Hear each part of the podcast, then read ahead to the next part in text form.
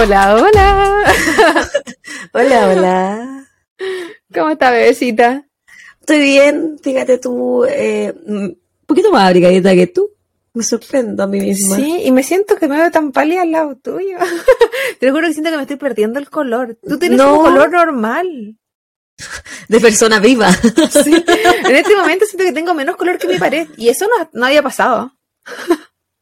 No, yo te veo como similar a tu pared, eh, siempre camuflándote. Sí. No, pero, por ejemplo, la sombra que te pusiste en los ojos te, te hace Era para, que se viera que te da más color. Sí, para que se viera contraste.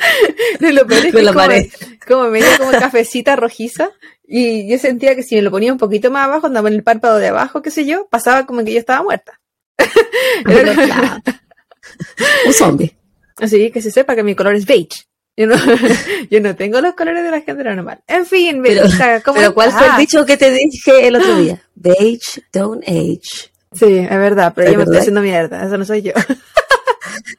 eh, yo estoy bien. Eh, pasé una linda eh, Navidad, fíjate, con mi mini familia. Y fue trete, no fue como nada extravagante, éramos nosotros, nosotros cinco. Eh, los niños se fueron a dormir temprano porque a ellos no les gusta abrir los regalos, están en contra del capitalismo. Y no les parece esa, esa situación. Y no sé que nosotros salimos a buscar a Santa Claus, eh, dimos una vuelta cortita, la vendía abrió su regalito, comimos rico también. Y uh, estuvo agradable, nada extravagante, pero agradable. Entrete. Ahora con ese lindo momento en sus mentes, damos la bienvenida a toda la gente que nos escucha a este podcast, este podcast llamado Copas y Crímenes. Así que muy, muy bienvenida a toda la gente. Esperamos que hayan pasado una Navidad maravillosa con su familia, si no con su familia solitos, pero que en final, finalmente que haya sido con harta paz y que es lo más importante, yo creo, a fin de año, más que, más que para la Navidad en sí, como para todo el ajetreo que se viene de fin de año, lo que significa cerrar ciclos y cosas así eh, laborales, personales.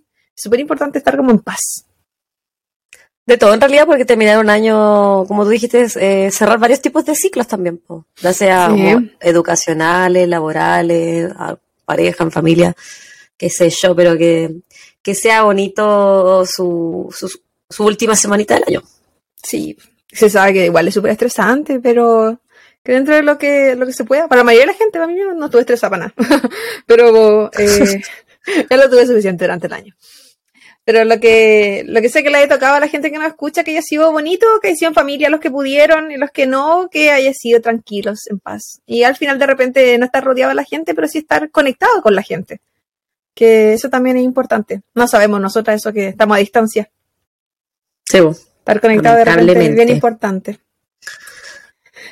Y, tú, oye, qué cosa bonita, eh, que eso.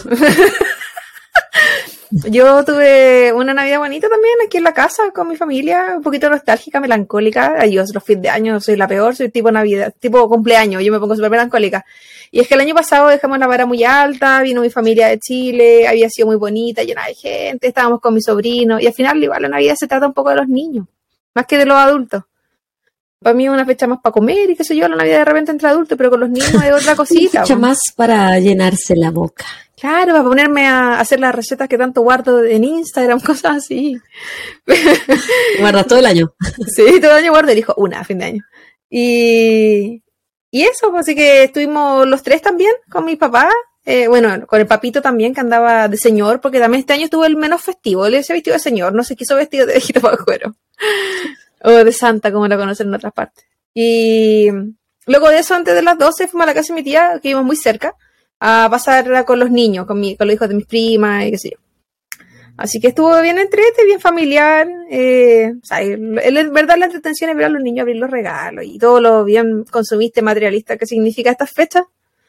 Pero eh, eso estuvo bien tranquilo después de vuelta a la casa. Y yo ando súper nostálgica, así que ando como los momentos felices, sí, hizo felices, oh, sí, sí, bonito, pero es como siempre con la pena por debajo. siempre lúgubre. Pero como... pero, pero lloraste. Eh, sí, un poquito. Y los días antes también. Yo ando súper llorona. Es que aparte coincidió con que ando en ese periodo del, del mes donde yo ando súper sensible, todo me da pena, todo me da, todo me da ma- más sensible a lo Mm. normal. Y yo ya soy sensible en general. Eh, y es como Mm. que Sí, pues tú siempre has sido bien, eh, llorona. por no decir llorona, pero eh, no, digamos, con todas sus letras. Emocional y llorona. Siempre. Llorona, porque Dramática. puta que llorona esta weona. Sí, drama- dramática también. Yo sí que sentirlo, yo lo siento de verdad. Sí que sufrí, yo La Claudia de verdad. Es de las que llora con los comerciales. De verdad, eh, esta historia de que la gente se reúne en Navidad y que si yo, estos mini reels que de repente andan en Instagram, yo me los lloré todo. Porque yo tenía- y, y bu- buscaba en los comentarios la misma aprobación y gente diciendo, oye, no estoy llorando y cosas así. Y yo decía, I feel you.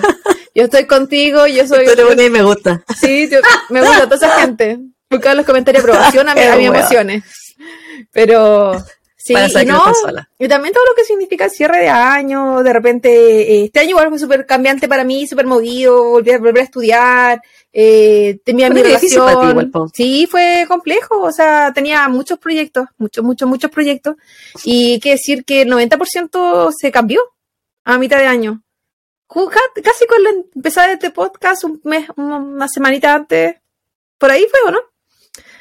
Había- creo menos. que habíamos empezado el proyecto, la idea del podcast, pero no habíamos empezado a grabar. Y unas semanitas antes de que empezáramos el podcast, todo cambió. Y se supone que hasta me a ir de acá. Eh, y todo fue drásticamente. Y, y, y yo, en general, mis emociones las suprimo un poco con estar ocupada. Entonces, cuando no, cuando ya tengo tiempo y como que me pongo a pensar, weá, y como que, ah, yo no tengo que tener tiempo, si eso lo sé. Para no pensar, pues, es mejor seguir nomás, seguir con la vida. Así que sí, ha estado, ha estado eh, movido, movido este año. Empezó, piensa que partí el año trabajando. y, y eso no duró mucho. Solo gané traumas con esa empresa. No me hagáis reír. No me hagáis reír. Así que Por no. favor, que me duele. ¿Y para ti, bebita, este año, cómo lo sentiste? También ha estado desafiante. Eh, eso es tema para otro podcast. no, un, un año que tuvo hartas cosas difíciles. Ha tenido Sí. hartas cosas difíciles, hartas cosas bonitas, hartas cosas difíciles. Yo empecé muy bien el año. Yo empecé muy bien el año. Y, y tuve así su alto y bajo, no más como todas las personas, pues, pero eh, me, me quedo con lo bonito igual. Pues el primer año, que me pasaron. la, la Bendy cumplió su primer año. Sí, pues, en enero. Sí, mi familia acá. También. Gran- o sea, no toda mi familia, gran parte de mi familia estuvo acá. Eh, viajé a. Conocí Alcatraz, un, era un, un lugar Tú en mi eres bucket San list que era conocer eh, Alcatraz. Sí, pues sí, en, en enero, hacia el principio, no, yo nosotros, nosotros viajamos el primero de enero. Sí. Eh, así que estuvo las bonito, o sea, estuvo bonito. Sí, empezamos el año bien familiares. Eh, no, pues, de todo, de todo un poco este año. Ha sido un año de hartos cambios, yo creo para las dos, para ti y para mí. Y ahí estamos apoyándonos, pero no nos pongamos emocio- emotional, ¿no? No, sí terminado Vamos a lo que vinimos, sí, Claudia. he terminado años peores. O sea, no, ni siquiera podría definir que he terminado este año mal, porque sería malagradecida, la verdad. Eh, ha tenido de harto, harto, harto y harto de- desafiante. Me gusta llamar a los años cuando son como más complejos como años desafiantes. ¿Sobreviví? Sobreviví. ¿A qué ¿Tengo ganas? ¿Tengo ganas de seguir sobreviviendo? No, señores. Estoy cansada. Pero punta y codo voy saliendo de este año, pasando al otro. Embarrada Sí. total. Oye, ¿qué estáis tomando? Ay, bebita, sangría, sangría. A ver si me agarro un poquito de color. Sangre. ¿Y te bebé? Yo estoy tomando una piscolita, fíjate. Mm, Con un pisco ¿Qué, que. qué chilena? Sí, porque hay que celebrar el año como corresponde. Eh, la Hailey me regaló un pisco peruano para Navidad eh, y es rico este pisco que me regaló. Hace una, una piscolita. Mírala. Nunca fue. Porque nunca debo decir que el pisco peruano es muy rico. ¿Y qué? Lo dije, ¿y qué? ¿Qué tanta wea? Ay, pero está bien, hay que probar las cosas. A mi hermano le gusta mucho el pisco sour peruano. Mucho, mucho. Felipe es de A ir mí no me gusta a mucho el pisco sour porque me trae malos, a mí me trae malos recuerdos el pisco sour, así que no, ¿Oh, no tomo mucho eso. ¿Te mal recuerdo mentales o, sí, o- recuerdo. ¿Cómo? así No, como de, de su salud? Eh, yo no tomo mucho pisco sour porque una vez, me acuerdo que en una disco, ¿te de esa disco que estaba cerca de mi casa en Quillota? Ahí no sé qué día. La que salí eh, con, el pie- con el pantalón rajado. Sí. esa. Eh, estaba como a la vuelta de mi casa, ¿te acordáis? Ya, bueno, eh, había un día, no sé qué día era, que daban el pisco sour gratis a la primera, no sé, 100 personas que llegaran. Y yo me tomé el pisco sour mío, el del Esteban, el de no sé qué otra persona, me tomé varios pisco sour y esa noche terminé vomitando en mi baño y el Esteban me agarraba el pelito pero como, como buen Buena pareja. Bueno, y, y de ahí que no tomo mucho pisco sour. Fíjate tú. Ah, ya, quedaste ese efecto negativo. Es que la acidez. el- Sí. eh, eh, me acuerdo y me da como acidez. Eso, me pasa como con los hombres. De ser. Como que me acuerdo de mi relación y digo, no, no, no quiero tener más. Ah, Dios, ojalá para Ya. Vamos a darnos salud, guachita. Sí, bebita, lánzate. Lánzate, te escucho. Ya. Mi primer saludo de este episodio de Año Nuevo va para Eric Weichapan, que nos escribió por mensaje interno en Instagram, que no nos ha parado de escuchar e incluso nos sigue en YouTube a pedido de la Claudita en esta cruzada que, que está haciendo. Así que un saludo, Dando pena Eric. siempre. Muchas gracias por escucharnos, muchas gracias por suscribirte a YouTube también. Muchas gracias, Eric. Mandamos un abrazo. Esperamos que tenga un fin de año maravilloso. Porque te lo mereces por seguirnos en YouTube. A los que no, no sé qué tanto se lo merezcan. A otra persona que sí se merece un fin de año maravilloso y lo mejor que venga este 2023 es alguien que nos sigue, por supuesto, en YouTube. Eh, Maringrid, nunca había escuchado ese nombre antes. ¿Tú lo habías escuchado, Maringrid? No, Es como María Ingrid, Maringrid. Maringrid eso es, Venegas. se lo puso todo junto. No, esa gente, po. es como Marisol, que es María Soledad, ¿Eh? Marisol. Mi tía se llama Ah, Marisol. Sí. Eh, así que Maringrid no, dice que sabía, esto fue hace dos semanas, que por fin se había acordado de suscribirse y que era una seguidora más en esta cruzada. Ella me está apoyando. esta, esta cuestión que sigo dando pena, no importa. Y esta semana me decía, gente estaba jugando con mis sentimientos porque por alguna razón, es que yo chequeando los números siempre, subían los seguidores, bajaban los seguidores, subían de nuevo, bajaban de nuevo. Y era como, ¿hay alguien que se está suscribiendo y desuscribiendo todos los días? ¿O, o qué? ¿Que, que, que se arrepienten, pero después vuelven a hacerlo. ¿Qué les pasa conmigo? Es un juego. No, no, quieren jugar con mis sentimientos. Si me querían poner a prueba, lo están haciendo. Así que un abrazo gigante, María Ingrid. Dale, bebita. Un abrazo, Maringrid. Eh, yo le quiero mandar un saludo también a Bob-Emo, que nos mandó un pantallazo de que nos escucha por Spotify, que no le habíamos salido en el rap de Spotify, pero que no entendía por qué, porque se había chupeteado todo nuestro episodio en dos semanas. Así que Bob-Emo, muchas gracias por escucharnos, muchas gracias por suscribirte y te deseamos un precioso, hermoso comienzo del 2023. Un abrazo grande. Cuando te suscribas a YouTube, quizás te ganes el mejor año de tu vida. no, pero un abrazo muy grande. Muchas gracias por seguirnos, por escucharnos y por apoyarnos. El siguiente saludo es para alguien que se merece el cielo. Se merece la vida. Se merece el cielo. Se merece que los ángeles bajen y le canten las mañanitas. Ese nivel. El próximo año sí, todavía no. No, se lo merece desde siempre.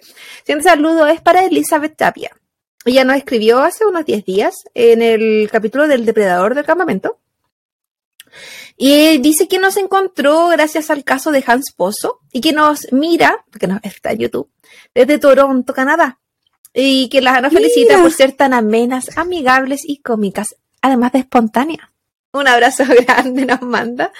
Y un abrazo a ti, Elizabeth, por tantas bonitas eh, eh, adjetivos. ¿No? ¿Sustantivos? Adjetivos calificativos. No, adjetivos, Claudia. Sí. Así que muchas gracias por esas bonitas palabras. Hasta Toronto, me imagino que estás pasando tanto frío como yo en este momento, porque nuestros climas son similares, ya que estoy arribita contigo.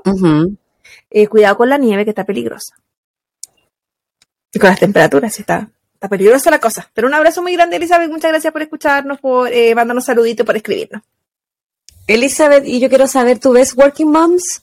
Porque es una serie canadiense que está basada en Toronto. Y una de nuestras series favoritas con la Claudia la vez, contéstanos a ver si adivinas quiénes somos. Vean Working Moms, muy buena la serie. Sí, está en Netflix. Me, imagino que en todos los Netflix, y que de repente por países no es tanto. Pero... Es que en Canadá no está en Netflix, po. en Canadá la dan en la, televisión abierta. Oh, yo pensaba en Chile. Según te, ¿En Chile estará en Netflix? Sí, parece que sí. Interesante. Te iba a decir una recomendación de ah, cosas de True Crime que he visto últimamente, pero se me olvidó. Oh, yo vi esta de, de México. ¿Cómo te dije que se llamaba? Mm. Algo de, como a la luz del día, creo. Fue un caso que ocurrió en Ciudad de México eh, del asesinato de cinco personas dentro de un departamento. Es un caso súper interesante, súper interesante, porque se ve, si, hemos hablado anteriormente de los poderes y de cómo tanto la policía como gente en el gobierno, como mafias, usted sabe, todo lo que hay un poquito de todo, se involucra para, para que la verdad no salga a la luz. Este caso lo tiene todo. Así mm. que eh, eh, si quiere ver algo de ese tipo, eh, está súper interesante, está en Netflix también. Lo recomiendo. Ah, ¿Sabéis cuál fue? Yo vi una serie basada en un caso de la vida real que se llama Blackbird en, Apple TV. Y se trata de el asesino en serie Larry Hill. Es buena. Y eso estoy viendo, estoy viendo Soy un acosador en Netflix, no sé si la he visto, que es como soy un asesino, pero soy un acosador. No, creo que no. Es cuática, es cuático la gente que acosa, weón. A mí me da miedo que tú me empieces a acosar. ¿Más? No creo que sea posible. en, cualquier momento en cualquier momento aparezco fuera de tu ducha. Hola, Javi. ¿Qué, estás haciendo? ¿Necesitas más jabón? ¿Te rasco la espaldita? Te jabón la espalda, en ese caso está en la ducha. a mí me gusta rascarme la espalda. es como un plaster. ¿Necesitas ayuda con el champú? Wow, amo masaje, amo masaje capilar. Qué ya. que eres. ¿Algo, ¿Algo más? Eh, no, creo que no, creo que hicimos todo. Eh, esperamos que la gente haya disfrutado el especial anterior de Navidad. Sabemos que tuvo un poquito de todo, siempre terrible con estos casos de niños. Y. Sí, chiquillo, no vamos a hacer más casos de niños por un buen tiempo. Al menos yo. no puedo prometer nada por la Claudia porque ella sabe. No, no, puedo prometer nada porque yo no, yo no sé lo que hago. yo estoy hasta el último minuto descubriendo qué voy a hacer. Pero, pero esto de los especiales, al menos por hoy, no. No, dejamos a los niños descansar un tiempo porque, ¡ay, qué terrible y qué dolor de corazón! Pero eso, pues chiquillos, estamos listas y dispuestas, Javita. Antes, antes, antes de, ah. eh, sigamos apoyando la campaña por ayuda social juntos por Nachito, se escribe juntos X Nachito, están en Instagram, ahí tienen todos los datos para que puedan aportar, aunque sea con cinco mil pesos. Yo sé que esto va a salir después de Navidad, pero tratemos de darles un milagro eh, navideño a esta familia que está luchando, luchando por tratar de conseguir un poco más de dos millones de dólares para poder pagar el tratamiento de Nachito que lo necesita con suma urgencia. Así que por favor, chiquillos, sigan compartiendo la información de esa campaña. Si es que pueden aportar de forma financiera, por favor, aporten. Si no pueden aportar, pero pueden repartir rifas, hágalo también. Toda la ayuda sirve de verdad, chiquillo, y le agradecemos a cada uno de ustedes que sí han compartido la, mm, información y si se quieren ganar un saludo express, etiquétenos que compartieron una historia de Juntos por Nachito y nosotros le vamos a, ser top priority. Más que la gente de YouTube. Es verdad. Si usted se quiere ganar el de verdad, de verdad, de verdad, hágalo por Nachito, que está esperándonos. Recuerde que esta es una, una batalla contra el tiempo. Idealmente, este medicamento que necesitan comprar es antes, eh, debe ser recibido antes de los seis meses. eh, para que tenga la mejor eh, evolución posible. Y además recuerde que los niños con atrofia muscular espinal, específicamente la tipo 1, tienen una esperanza de vida bastante corta sin este medicamento. Así que esto es una lucha con, y con- corta me, me refiero a que puede ser hasta un año de vida. Entonces esto de verdad es una batalla contra el tiempo. Sí. Y eso, pues muchas gracias a los que han compartido, apoyado y aportado. Pero compartan, compartan, compartan. Sí, así que eh, la Claudia, como está comprometida con la causa de YouTube, ella les manda saludos si nos comentan en YouTube y yo les voy a empezar a mandar saludos si nos etiquetan que compartieron información de la campaña juntos por Nachito. Ya, chiquillo. Ah, y no se les olvide que el viernes o quizá el sábado ponemos la historia de eh, sus preguntas para nuestro episodio de preguntas y respuestas, que la semana pasada se nos olvidó hacerlo el viernes. Y también acuérdense que pueden, en la primera casilla del Linktree, pueden eh, poner su, su historia, si si tuvieron un encuentro cercano, no sé, con unos aliens, si tienen una historia paranormal, si tienen, si eh, estuvieron relacionados en un crimen o conocen a alguien que cometió un crimen, como los ejemplos que dijimos nosotras la, la semana pasada, la Claudia estuvo a punto de casarse con una persona que está presa en estos momentos.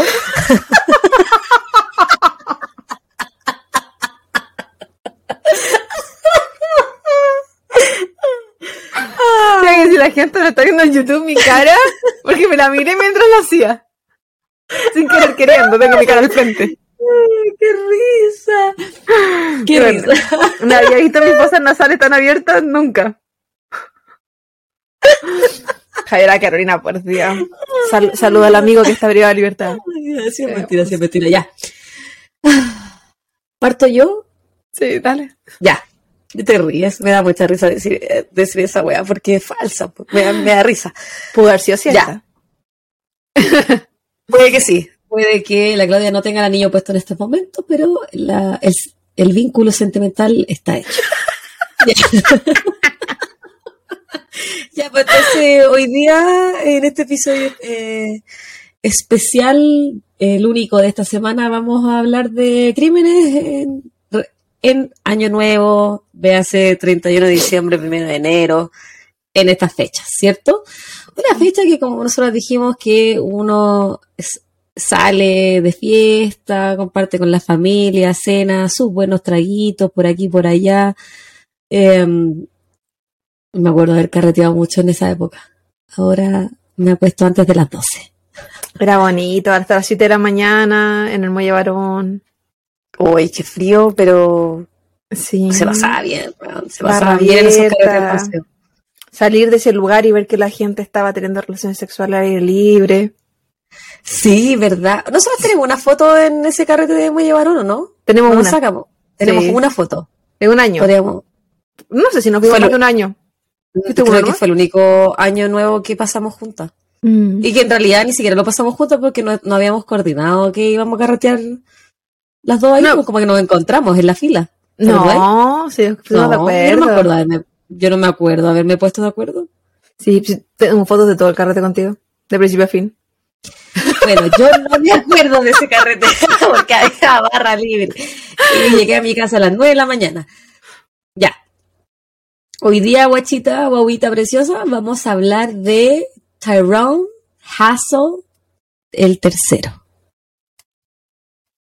Esta es como una dinastía, ¿ya? Porque él es el tercero y vamos a hablar de otros números romanos.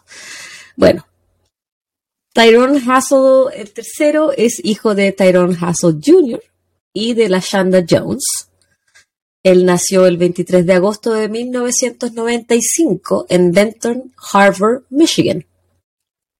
Tyrone es el primero de varios hermanos, siete hombres y dos mujeres. Él no creció en un hogar donde sobrara el dinero o con muchas cosas materiales, pero sí tuvo una familia muy echoclonada, como decimos en Chile, eh, y una infancia y adolescencia marcada por el amor que le daban sus padres, la cercanía con sus primos, que eran prácticamente sus hermanos, y la buena relación con sus tíos y tías, a los cuales él quería tanto como a sus papás. Durante sus años formativos, estudió en los colegios del área de Benton Harbor, participó en la banda del colegio y era un destacado jugador de béisbol. tanto así que logró una beca deportiva para estudiar en la Universidad de Grand Valley State University, en Michigan, donde decidió estudiar ingeniería mecánica. Dos años más tarde, luego de comenzar con sus estudios superiores, Tyrone comenzó a sentir una necesidad por representar a su país, por lo que él decide abandonar sus estudios y se enlista en el ejército en el año 2015. Es aquí donde una vez más se destaca y gana la medalla de logros del ejército y la medalla de competencia alemana del ejército. No sé lo que será ninguna de esas, pero eh, él era un ganó medalla, era una persona destacada. En lo que hacía, a él le iba bien. Déjame que tengo una sed, más o menos de esas peligrosas. ¿Qué Estoy, estoy invocando la Javiera Carolina de Muelle Varón. Hay una foto mía también con los copetes en la mano, de verdad. La recuerdo ahorita. Estaba muy fiestera. Entonadísima.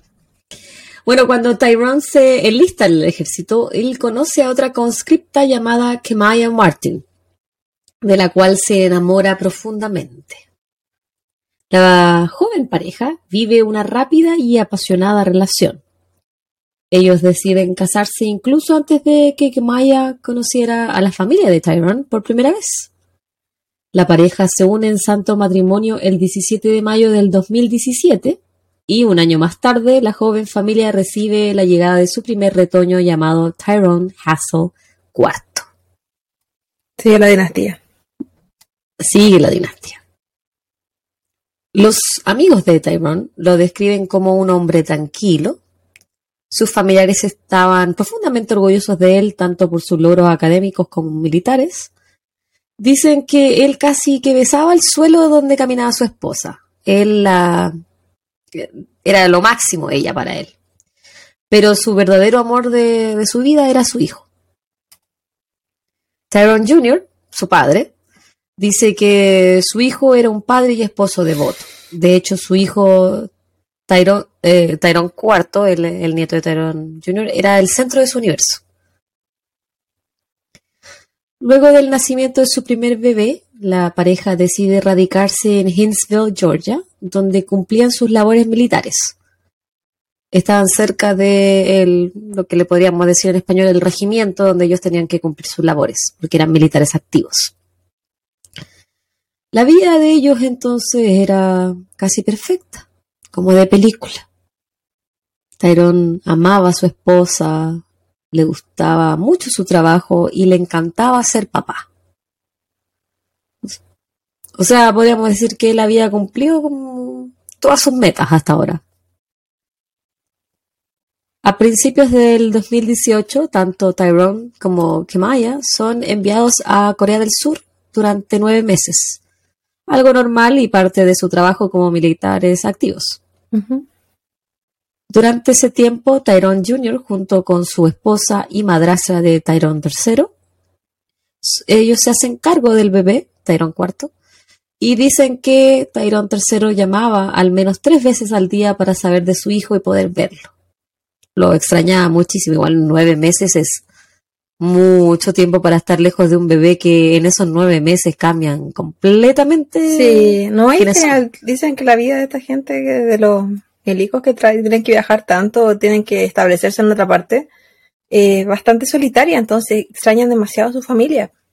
Más si está en un país donde más no manejáis ni siquiera el mismo idioma. Están en las bases militares, ¿no? Sí. Ambos jóvenes militares vuelven a Estados Unidos en octubre del 2018 y ese mismo 31, Tyrone III es ascendido a sargento. Luego de esto, la joven familia decide pasar las fiestas de fin de año en Benton Harbor junto con la familia de Tyrone. Ellos planearon estar ahí cerca de dos semanas para compartir con familia y celebrar el inicio del nuevo año. La noche del 31 de diciembre, la madrastra de Tyrone tenía que trabajar en el turno de noche del hospital, por lo que no se podía hacer cargo del bebé. Entonces Gemaya decide quedarse en la casa de los mientras Tyrone compartía con su familia en otra casa, pero cerca de donde estaba Kimaya, que era muy poquita la distancia que tenía. entre ambas casas. Un poco antes de las 11 pm, que Maya le pide a Tyrone si le puede dar un plato con comida, a lo que él obviamente accede de inmediato. Sus familiares lo ven servir dos platos con comida, subirse a su camioneta y conducir el corto trayecto a la casa de su padre para poder pasar la comida a su esposa. Se suponía que Tyrone volvería a la casa de su familiar antes de la medianoche para poder celebrar el año nuevo como corresponde. Sin embargo, esto no fue así. Cuando Tyrone III llegó a la casa de su padre, él le pasó los platos con comida a Kemaya y cuando volvía hacia su camioneta, el joven de 23 años sufrió, lo que podríamos decir fue una emboscada. A las 11.05 pm, y luego de escuchar disparos afuera de la casa, Kemaya realiza una llamada al 911 informando que su marido había sido baleado. Rápidamente, la policía llega hasta el lugar, así como también lo hace Tyrone Hassel Jr., quien había sido informado de lo sucedido por su nuera. Al llegar al lugar, él, totalmente en shock, le dice a la policía que ese es su hijo, el que está siendo atendido por los paramédicos. Y cuando le preguntan si Tyrone III puede haber tenido algún enemigo, él le dice que no, que su hijo vive en Georgia y está aquí de vacaciones. Además, es un militar activo. O sea, ¿qué enemigo podría tener si él ni siquiera estaba en el mismo estado? Claro. Por su parte, que Maya, que también se muestra en shock, le, eh, los policías, como tienen estas camaritas, yo, yo vi los videos de cómo reaccionan ellos ella está llorando, así desconsolada, y dice a los policías que su esposo había venido a dejarles comida, que no tienen ningún enemigo. Ella escuchó los disparos, y le dicen, ¿cuántos disparos escuchaste? No sé, no sé, escuché disparos, y ella está como, encima de, de, su esposo cuando llegan los paramédicos. Entonces ambos familiares de la víctima se encuentran totalmente en shock con lo sucedido, están llorando, como uno estaría una reacción Claro, la, diferencia entre uno y ella es que ella tiene entrenamiento militar. Por lo tanto, que uno pueda escuchar uno, dos, cinco, veinte disparos no es lo mismo que alguien que tiene entrenamiento militar. Sí, pero también está el, ok, yo tengo entrenamiento militar. Lo podré poner a prueba cuando eh, en una situación donde yo no me estoy poniendo como un militar, donde soy un civil, donde estoy descansando, no sé, me pongo yo, abogada del diablo. La mayoría de los militares pueden hacerlo. Sí y no, yo conozco casos que, que no reaccionaron de la forma que tú pensarías que iban a reaccionar. Como por ejemplo en el cuando hubo el tiroteo acá. Se me contar la historia. El primo de Tommy. El, primo de mi amiga no reaccionó de forma inmediata. Pero él no era activo. No, era reserva, pero él trabajaba en una base militar. Sí, pero son diferentes las reservas. Ya, mientras tanto los paramédicos continúan trabajando para mantener vivo a Tyrone. Al lograr que éste tenga pulso, lo trasladan de inmediato al hospital. Tyrone había recibido cinco disparos de bala. Dos de ellos habían sido en su cabeza, dejando una herida abierta. La ambulancia lleva a la víctima hasta el hospital, coincidentemente el mismo hospital donde se encuentra trabajando su madrastra, la cual lo reconoce mientras los médicos están trabajando para salvar su vida. Pero lamentablemente Tyrone III había dejado de tener pulso en el trayecto hacia el hospital y fue imposible revivirlo. En la entrada de la casa de Tyrone Jr. encuentran múltiples casquillos de bala de 9 milímetros. Parecía que el ataque había sido personal y a quemarropa. El padre de la víctima les indica a los policías que su hijo tenía consigo una gran suma de dinero y que quizás esto podría haber sido un robo. O que incluso puede haber sido un ajuste de cuentas mal logrado, ya que el hermanazo de Tyrone III había tenido problemas con otra persona por un celular. Entonces quizás lo habían confundido con su hermanastro. La teoría del robo es descartada casi de inmediato, ya que Tyrone III no le habían robado nada. Y al entrevistar a su hermanastro determinan que el ajuste de cuentas tampoco puede ser, ya que el supuesto agresor se encontraba fuera de la ciudad y porque ya habían resuelto sus problemas. Entonces la policía vuelve hartos disparos y en la cabeza no es como de asalto, como bastante más agresivo. Sí. Algo más personal. Entonces eliminan ambas teorías y vuelven a la teoría de que fue un ataque personal. Pero ¿quién, qué tipo de ataque personal podría ser? Insisto, está en un estado que no es donde él vive. Es donde él vivió hace muchos años. ¿cachai? Puede haber sido alguien del pasado. Ahí lo vamos a descubrir. Esa noche había llovido en Benton Harbor y encuentran una huella de zapato cerca de la poza de sangre que había quedado luego del ataque. Entonces deciden traer perros rastreros, quienes siguen la huella hasta unas casas más allá. Una casa que estaba en venta y desocupada. Y ahí paran los perros. Paran justo donde uno estaciona los autos, en la entrada de la casa.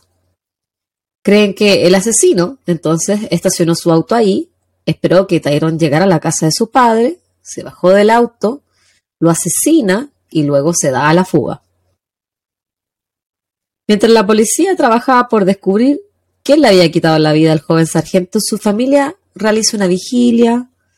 Tyrone Jr. se convierte en el protector de su nuera y nieto, y juntos comienzan a organizar el funeral de Tyrone III. Siguen pasando los días y no hay nuevos antecedentes que puedan ayudar a resolver este caso.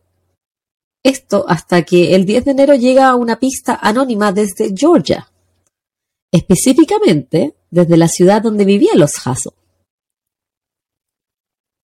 Esta persona le informó a la policía que deberían investigar a Kemaya, ya que ésta tenía un amante. Chan, chan que Maya Hasso, quien había estado destrozada por la muerte de su esposo y había realizado más de una docena de posts en redes sociales demostrándose destruida, estaba teniendo una relación extramarital con otro soldado de su mismo pelotón, llamado Jeremy Queller, quien no solo trabajaba con Kimaya y con Tyrone, sino que también había estado en Corea del Sur al mismo tiempo que la pareja. Mírenla. Resulta que Jeremy se había jactado frente a unos colegas de que él había sido quien le dio la muerte a Tyrone, que le disparó primero en la cabeza, pero que al ver que él seguía moviéndose, se acerca y le dispara cuatro veces más para asegurarse de que su trabajo estuviera completo. Esa misma noche entonces, Después de que reciben este tip telefónico, la policía de Michigan llama a Tyrone Jr. y a Kemaya a la estación de policía. Le piden a ella que lleve su teléfono, a lo cual ella accede. Y cuando ellos dos llegan a la comisaría, los separan y le indican a Tyrone Jr. que se puede ir a su casa, que vaya a descansar, porque su nuera estará en la comisaría un buen tiempo. Entonces los detectives comienzan a interrogar a Kemaya, quien por supuesto niega completamente las acusaciones de que ella tiene un amante, y le piden realizarse un polígrafo, al cual ella accede y posterior falla. En la madrugada del 12 de enero, continúan interrogando a Kemaya, quien finalmente admite haber tenido un affair con Jeremy Queller. Ay, espérate. Porque se me secó la garganta. Aceptó que andaba de cochina. Entonces, ella y Jeremy se conocieron en Corea del Sur. Primero todo es amistad, pero que Maya se empieza a quejar con Jeremy, le dice que está cansada de su esposo, según ella, Tyrone tercero nunca se levanta en la noche, nunca baña al bebé, no se preocupa que ella tenga un descanso. Muy por el contrario, ella trabajaba las mismas horas que su marido y luego de salir del trabajo tenía que hacer todo por el bebé sin que él hiciera ningún esfuerzo. Entonces tenía, estaba agotada y mm. Jeremy le prometía que eh, si ellos estuvieran juntos las cosas serían distintas. Ay, todo eso puede ser verdad. Todo podría ser verdad, pero la gente, ¿qué hace? Se, divorcia. la gente se separa, dice, ok, sigue tu camino, yo sigo el mío, porque no cubres las necesidades que yo tengo en una relación. ¿Qué hace la gente? Pelea, se separa y se divorcia. Claro, conversa, conversa. a matar a su marido. Buscan punto en común, no hay punto en común, ok, lo intentamos, cada uno por su lado, somos jóvenes, no resultó, puede pasar. Jóvenes, pues sí, tenían, él tenía 23 años cuando falleció, creo que ya tenía un año menos. Súper jóvenes, pues. Tenemos una, vida bonita, pero no, yo decido ser infiel. Y no feliz con eso, yo decido, ser, yo decido estar con alguien que planea tu muerte. Porque así, se, hace, así se hacen las cosas. Como bien, como bien tú lo dijiste, ellos planearon el asesinato de Tyrone III. Pero ella le dice a los detectives que ella pensaba que era como una broma. Chiste. que nunca pensó que de verdad lo harían. Ella pensaba que no, que se, no, que era una conversación así como de lianita. ¿Tú qué te cachai, güey? ¿Quién, ha hecho, ¿quién no ha hecho una broma hay que matar Nosotros sí hemos hecho esa broma. pero, no hay que revelarlo. Porque lo hacemos en la cara de él, entonces yo creo que ahí no vale. sí, es verdad. Sí. Siempre decimos que, vamos, eh, que voy a ir presa por hacer esas bromas. Si algún día algo pasa. no soy la más indicada para juzgar a esta persona, pero eh, por las bromas. Pero yo no soy la otra de, tu relación, aunque el estén así lo crea. No es así. Sí, pues es, una otra falsa, ¿no? Sí, no, otra persona. no, y esto no es, y esto no es a la espalda de él, esto es en su cara. Entonces igual es diferente. En su cara. Si él no saca fotos, pues. No, no, y aparte la, planificación de su muerte es su cara. siempre en su cara. Sí, idealmente tiene que ser en su cara porque si no, no es graciosa. O sea, es la diferencia con esta gente, en verdad. y nosotros nos reímos a carcajadas. Ayer no sé qué. No, a ver, no, a ver qué. No sé, no, no quiere disfrutar. Ya, bueno, filo. Entonces ella dice que ella pensó que era una broma, bla, bla, bla, y que Jeremy se lo tomó en serio. Entonces ella como que no le quiso decir que no.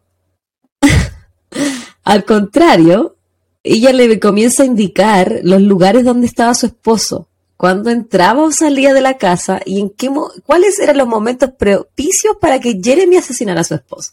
Entonces, más de que ella eh, se lo tomó como broma, una broma asistida, pues bueno, si te está indicando todo. Es una broma. no le pasó su propia pistola. Sí, esta broma casi verdad. ¿De cagaron el sujeto? broma Los detectives entonces también realizan un análisis del celular de Kemaya y descubren que ella había estado buscando cosas en Google como, por ejemplo, cómo eliminar mensajes de Snapchat. A pesar de que ella no tenía esa aplicación y había eliminado su cuenta el 2 de enero. Ay, que Snapchat se eliminaban solo los mensajes igual, 24 horas. Pero para ti, lo más probable es que si hacen un estudio forense del celular, los Ah, no, la aplicación, algo tienen que estar en alguna parte, me imagino. Sí, pues. Entonces lo, ya ella no tenía la aplicación, pero lo que sí tenían los investigadores era el celular de Jeremy. Y descubren que ellos estaban en contacto por medio de esta aplicación. El asesinato de Tyrone III había sido planeado por Kemaya y Jeremy por Snapchat. Que aparte que la aplicación hecho, conocía por los infieles, pues. Ah, sí. Es que yo nunca he tenido esa aplicación. Eh, yo la tenía. cuéntame más. Yo la tenía. Por la. Nah, pero la tiene por los filtros como yo, porque uno quiere la cara de perrito, toda, toda esa estúpida, porque uno hace la versión estúpida del Snapchat. Aparte casi nadie la usa ahora, pero sí, era conocida porque al menos en este país, eh, la gente manda muchas fotos en pelota. Entonces, te esa cuestión como la veí y se eliminaban. Esto fue antes de que WhatsApp tuviera la opción de la foto que duraba segundos, antes de que Instagram tuviera esa opción, mucho antes. Entonces la gente tenía estas conversaciones que se eliminaban en... Cuando tú te salías de la conversación, tú volvías y ya no estaba. Entonces, no, ni siquiera es que dura 24 horas. Tú te salías de la conversación, volvías y ya no estaba la, lo que tú escribiste o lo que te escribieron. Ay, a mí se me olvidaría, que yo siempre se me olvida la A mí me cargaba por lo mismo, po. Sí, a mí, me cargaba por lo mismo, pero yo decía, ay, pero ¿qué me dijo? Porque que nunca toma mucha atención en las conversaciones, te andar revisando para arriba. Pero no, pues después con el tiempo supe que todos los que tenían era porque andaban en la cochina. Y dije, oh, con razón, había elegido mal tanto tiempo, sin saberlo. bueno, Jeremy manejó desde Georgia más de 14 horas para cometer este crimen. Yo les dije, eh, Michigan y Georgia no están cerca. Él, maneja hasta Michigan todo en, eh, por medio de dirección de la esposa de la víctima, quien le indicaba cuándo eran los momentos adecuados para hacerlo. De hecho, Jeremy había estado siguiendo a Tyrone cuatro días antes de matarlo. Aparte de la confesión que realiza Kemaya a la policía, ella también confesa el crimen a su madre en una llamada telefónica grabada que realiza desde la cárcel. Mm. Le dice que Jeremy la obligó a planearlo todo, que ella le tenía miedo y que no podía hablar con nadie. Por lo tanto, juntos se pusieron de acuerdo de cuándo y cómo asesinar a Tyrone. La mamá en la llamada telefónica le decía, pero pero ¿por qué no me dijiste algo? Si tenías miedo, ¿por qué, ¿por qué no me dijiste lo que estaba pasando? Y, la que Maya le dice, no, es que no quería que te decepcionaras de mí, porque tenía un amante, porque mi matrimonio estaba fallando, y la mamá le dice así como, decepcionarme de ti por eso, no, me decepciono de ti por esto, porque mandaste a matar a tu marido, porque él no se lo merecía, era una buena persona, o sea, eh, me podías haber dicho todo esto antes, pero eh, como que la mamá no lo podía entender. Le decía, ¿alguien te está diciendo que tú me digas estas cosas? No puedo entender que, que onda, no puedo entender que es mi hija la que, la que cometió este crimen al final del cabo, ¿cachai? Mientras que todo esto está pasando en Michigan, en Georgia, los peritos analizan el auto de Jeremy Queller en el cual encuentran casquillos de bala de 9 milímetros de la misma marca que habían sido utilizados para asesinar a Tyrone. También encuentran una pistola de 9 milímetros y su auto coincidía con lo que había visto un vecino ese día. Un vecino que le dijo a la policía, yo vi un auto estacionado ahí, eh, un auto sedán, un auto negro, y después vi una persona, poco tiempo después de los disparos, que se sube a ese auto y se va. Entonces, con, toda esta evidencia, extraditan a Jeremy a Michigan. El 15 de julio del 2019 comenzó el juicio contra Kemaya, quien en ningún momento mostró emoción, culpa o remordimiento. La verdad es que ella se ve como, como si nada, así como nada le importa, fíjate, cuando la, policía le está preguntando cosas, le decían, pero él se merecía que lo mataran. No, la verdad es que no, no era mal hombre, pero, weón, a cero emoción. Cero, cero culpa, cero remordimiento, cero lágrimas, cero esa, esa gente como que, ay, la cagué, cometí un error, no, no puedo creer que voy a caer presa weona era como que, no sé, lo hubiesen pillado copiando en una prueba, así de, de banal. Iguático. Iguático que no. Porque fuera de que, más allá de que él era su pareja y su marido, era el padre de su hijo. Entonces estoy cero pensando en el daño que le estáis provocando a tu hijo. El papá de hijo, po. El juicio duró tres días. Hubo un total de 23 testigos la fiscalía expuso la conspiración entre Kemaya y Jeremy, además de que el motivo de la muerte de Tyrone sería el dinero que ella obtendría por, con su muerte. Cerca de 400 mil dólares serían lo que le entregarían a Kemaya por la muerte de un militar en servicio activo. Además de esto, muestran las grabaciones de sus confesiones, su fría y nula reacción a los cargos que se le imputaban. Todo eso lo utilizó la, fiscalía para armar su caso en contra de Kemaya. El jurado solo tardó una hora en encontrar la culpable de asesinato en primer grado, conspiración para cometer un asesinato y por utilizar un arma de fuego para cometer un asesinato.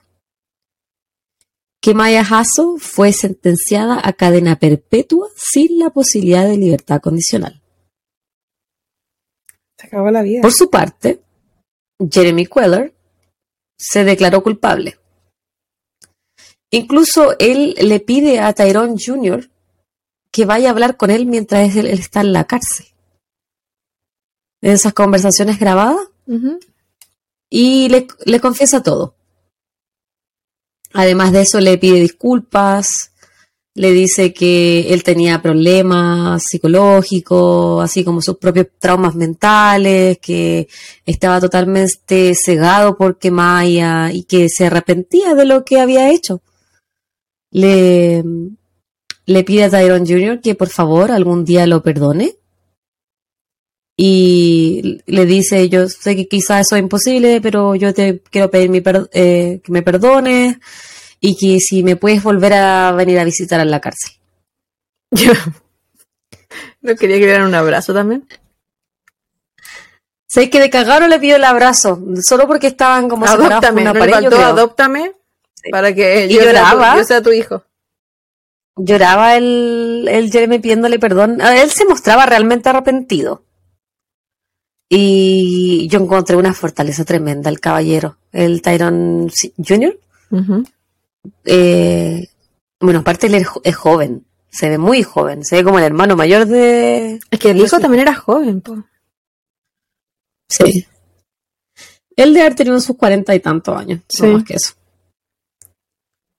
Bueno, eh, Jeremy fue encontrado culpable de homicidio en segundo grado y sentenciado a 65 años de cárcel. Tyrone IV, el bebé de la pareja, cumplió dos años en el 2019. No celebró su cumpleaños ni con su madre ni con su padre. Hoy por hoy vive con sus abuelos maternos en Florida y Tyrone Jr. está tratando de llegar a un acuerdo con su ex consuegra para arreglar visitas y custodia del menor. Y esa es mi historia, Bobita. Te voy a leer mi referencia. Esta información la saqué de oxygen.com, de la página de abc57.com. Ahí había varios artículos y también tenían un especial de este caso que se llamaba Love, Honor and Betrayal. También saqué información del obituario de Tyrone Hassel III, eh, de heavy.com, de wndu.com, un artículo de Kim Shine en septiembre del 2019.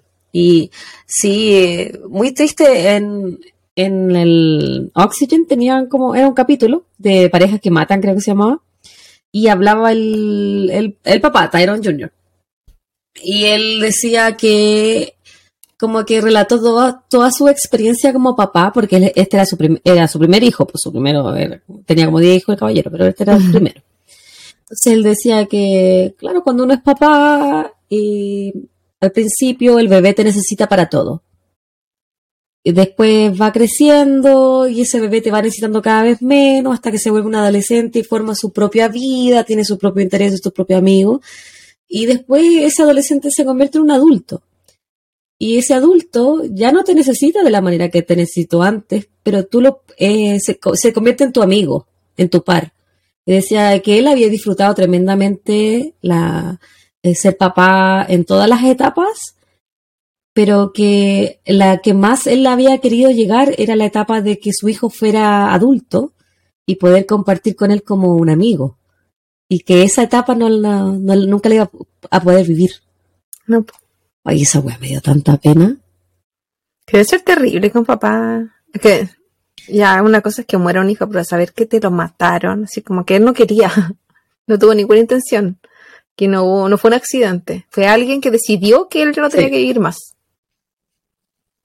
Sí, pues él describía a su nuera como un monstruo. Decía, yo la tuve en mi casa viviendo conmigo, eh, haciendo como que lloraba, eh, sollozando, poniendo cosas en internet, ayudándome al funeral.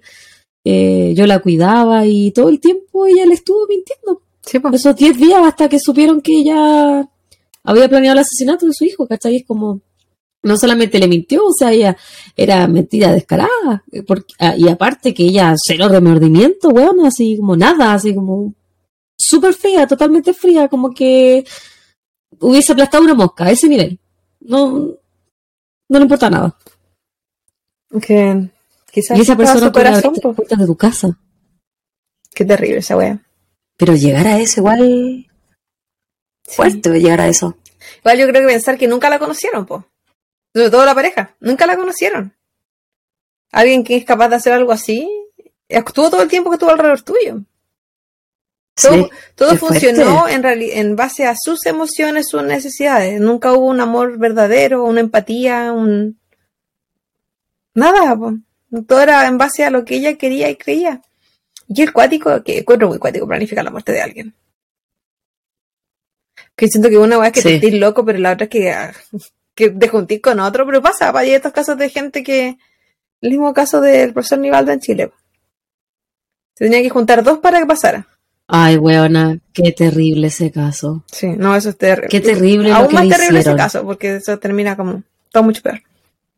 Algún día, cuando lo tenga superado, voy a lo ese caso. Algún día.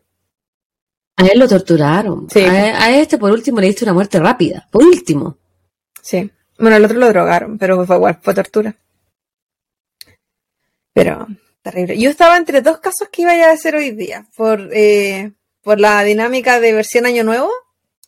Ay, yo conocí este caso. Eh, no en profundidad, no con Ah, detalles. ¿sí lo conocí? Sí. ¿Cachaba este caso? Porque igual fue súper eh, como en las noticias. Y cuando busqué la temática de Año Nuevo, obviamente apareció. Si era connotado. Y había otro caso que yo te juro que pensé que te iba a ir por el otro caso. Que el- eh, pasó en Texas, si no me equivoco, que el cabro que mató a su mamá, pero con, con un hacha en la cabeza. O sea, la decapitó. Ah, Dije, pensé, dije, "Ah, si se pone sangrienta, si hay por la decapitación. Porque era terrible. no. Me, me fui por este porque me llamó la atención que eran eh, todos del ejército y tan jóvenes. Para militares, sí. Bueno, el otro Sí. cabro también era joven. Enfermo, pero joven. Flojo también. ¿Y por qué mató a su mamá? ¿Por qué no saber? Porque la ella le dijo que sacaron la basura. Entonces él se enojó. Porque ella se lo había dicho ya muchas veces. Entonces él no encontró nada mejor que ir a buscar un hacha y decapitarla. El hijo del año. Weona, pero ahora con ese spoiler yo nunca lo voy a hacer ese caso. ¿En el año nuevo? No creo que el año nuevo, el próximo año estemos haciendo esto. especial, es No, un, el- especial. ¿El, el podcast en general? ¿O- especial. Hoy quién sabe si vamos a estar el próximo año. Oh, es que tú eh, podemos estar muerta. Bueno, tú más que yo. Sí, es probable, no, estoy cada día más cerca de mi fecha. Pero además de eso, eh, porque depende cómo la gente se porte. Depende cómo se estén portando Así es chiquillos. Si es que vamos a tener año nuevo el próximo año, si no. Chau, chau. New Year, New Me. Pero eso, no, interesante el caso. Y qué terrible. Mira, y, y qué pena que no el niño. Y que al final, siento que hacer esa wea matar a una familia. Sí, porque es que ella, bueno, no, no pensó que no solamente le, le iba a matar al papá a su hijo, sino que tú te, va- te estás erradicando de la vida de tu hijo, porque te van a pillar, po, weón. Habrá pensado que era tan inteligente Si como la para que gente la no es weona. Quizás si su amante no hubiese dicho nada, porque el amante era bien weón también para andar jactándose de que mató a alguien. No, pero Quizás igual ella- no decía Yo nada. creo que igual lo hubiesen investigado a esta cabra. Igual lo hubiesen buscado y lo hubiesen encontrado algo. Porque es la pareja, punto uno. O sea, que sabemos que por ahí va siempre las primeras sospechas. Y, y los historiales, pues si encontraron historial en la conversación de no se iban a dar cuenta que se estaba cagando al marido y van a ir al tiro esos dos. Y sabéis que después de ese el primer tip que les llegó eh, telefónico, llegaron varios tips de la- personas diciendo así como, ella tiene un amante, este es su amante. y O sea, era, tiene que haber sabido. De, de los milicos tiene que haber sido, pero En uno de los artículos que yo leí decía que todos sabían que ella tenía un amante excepto su marido. Las bases militares son grandes, pero o sea, son como ciudades. Pero no creo que al punto de para que no se sepa, no se vean, no se encuentren. Como que todo se sabe. yo creo que al final. Sí, es verdad. Pero bueno, pues, ese era mi caso de año nuevo y ahora te toca a ti, ¿Va a ir a hacer pipito primero? Por supuesto, hay que orinar. Un pipito. Va a ser el tanque para seguir, para seguir bebiendo. Y ahí seguimos con mi caso. Son un mini break. Y bueno, volvimos de este pequeño corte comercial. Este, este, esta pequeña parada para hacer pipí con cambio de outfit y todo incluido, por supuesto, para estamos celebrando el año nuevo. Obvio, hay que ponerse mm, uno se cambia de ropa para cuando va a salir para el año nuevo. Esta es como nuestra salida. Sí, esto, lo, lo, más fiesta que me van a ver. Aquí está un poco más maquillada y este año como que no, no, me resultó tanto. O sea, ayer, en el, en el video anterior. Ayer, hace, hace un par de minutos. Claro. Antes de, antes de ir al baño. Que la gente no sepa que me puse el mismo chaleco que ayer. Y también tengo la parte de arriba la misma para, para mantener la misma, misma Da la idea. si no ve. No, es verdad. Para esas 50 personas que no ven en YouTube, se van a dar cuenta que hay cambio de outfit. Para todo el resto, somos un misterio. En fin. Entonces comenzaré con mi historia, bebecita. Vamos directo al grano. Entonces, en esta semana especial de Año Nuevo, los llevaré directamente a Nueva Zelanda. Mi intención es llegar a todos los países que uno cree que son súper seguros y los mejores y destruir esa idea. de que, nos, sintamos que todo el lugar es peligroso. Y destruirle su utopía. Sí. Y yo he visto fotos de Nueva Zelanda y se ve muy bonito. Muy bonito. Es, precioso. Sí. De hecho, donde ocurre, donde ocurre este caso es precioso, la verdad idílico. Pero lamentablemente no hay lugar seguro al parecer. Y bueno, cuando pensamos en Año Nuevo, por lo general nos imaginamos divirtiéndonos, despidiendo el año y con muchas ganas de, lo, de que sea lo que sea que se venga, sea mucho mejor que lo que estamos dejando, dejando atrás. Lamentablemente, para muchas personas, el cierre de ciclo no significa la venida de cosas buenas, sino que muchas veces el término completo de algo. Y esto incluye sus vidas. Vamos a comenzar describiendo la historia, o sea, la, describiendo los protagonistas de esta historia. En 1998, que es cuando ocurre este caso, Olivia Hope tenía 17 años. Era una chica alta, delgada, rubia, con rasgos muy femeninos. Era pianista, le iba muy bien en el colegio y quería estudiar para ser abogado. Su padre estaba relacionado en la política y su madre era dueña de un viñedo. ¿Podríamos decir entonces que ella tenía dinero? Sí, bastante. Por otra parte, eh, otro protagonista en esta historia es Ben Smart. Era un joven de 21 años, alto, se le describe en muchas partes como de tez morena, aunque la verdad era bronceado, porque era bastante, su piel era bastante blanca, tan blanca como la de su amiga, que a todo esto Olivia era su amiga. Era músico y planeaba comenzar a trabajar en la empresa de su papá, quien era un ingeniero civil. Ambos pertenecían al mismo grupo de amigos y tenían un nivel económico similar, siendo como de una elite. Gente de bastante dinero. Y bueno, se va a notar por el lugar donde también estaban celebrando el Año Nuevo. El 31 de diciembre de 1997, ellos se juntaron con un grupo de amigos a celebrar vísperas de Año Nuevo en una multitudinaria fiesta que era para alrededor de 1.500 a 2.000 personas. Estamos hablando de una fiesta masiva. Esto muy varón, en claro, Ese, ese estilo, pero más VIP. Esta fiesta ocurría en el Furneaux Lodge, que estaba ubicado en Marlborough Sound. Y que este lugar es también conocido como un paraíso de Nueva Zelanda. Si uno busca la descripción, por ejemplo, en Google, y la única forma para acceder a este lodge o a este sector, en verdad, es a través de, un, de transporte marítimo, ya sea un bote, un yate, taxi, bote. Porque es como una entrada de mar donde se encuentra. Ah, ya. van a ver fotos. Me, como un golfo, como un estilo península, algo así. Claro. Eh, eso, claro, los golpes de las penínsulas como, son como las salidas de tierra. Esto es como una entrada. Entonces, Ah, como la, la, la, la parte opuesta de, de donde sería esto. Eso tiene un nombre, pero yo no me acuerdo. Salía solamente como inlet. Yo no traté de buscar la versión en español de eso y salía entrada de mar. Entonces no sé cuál será el nombre Sí, real de esa es- parte. es- este es el- esa es la traducción de inlet, entrada Sí, de pues. mar.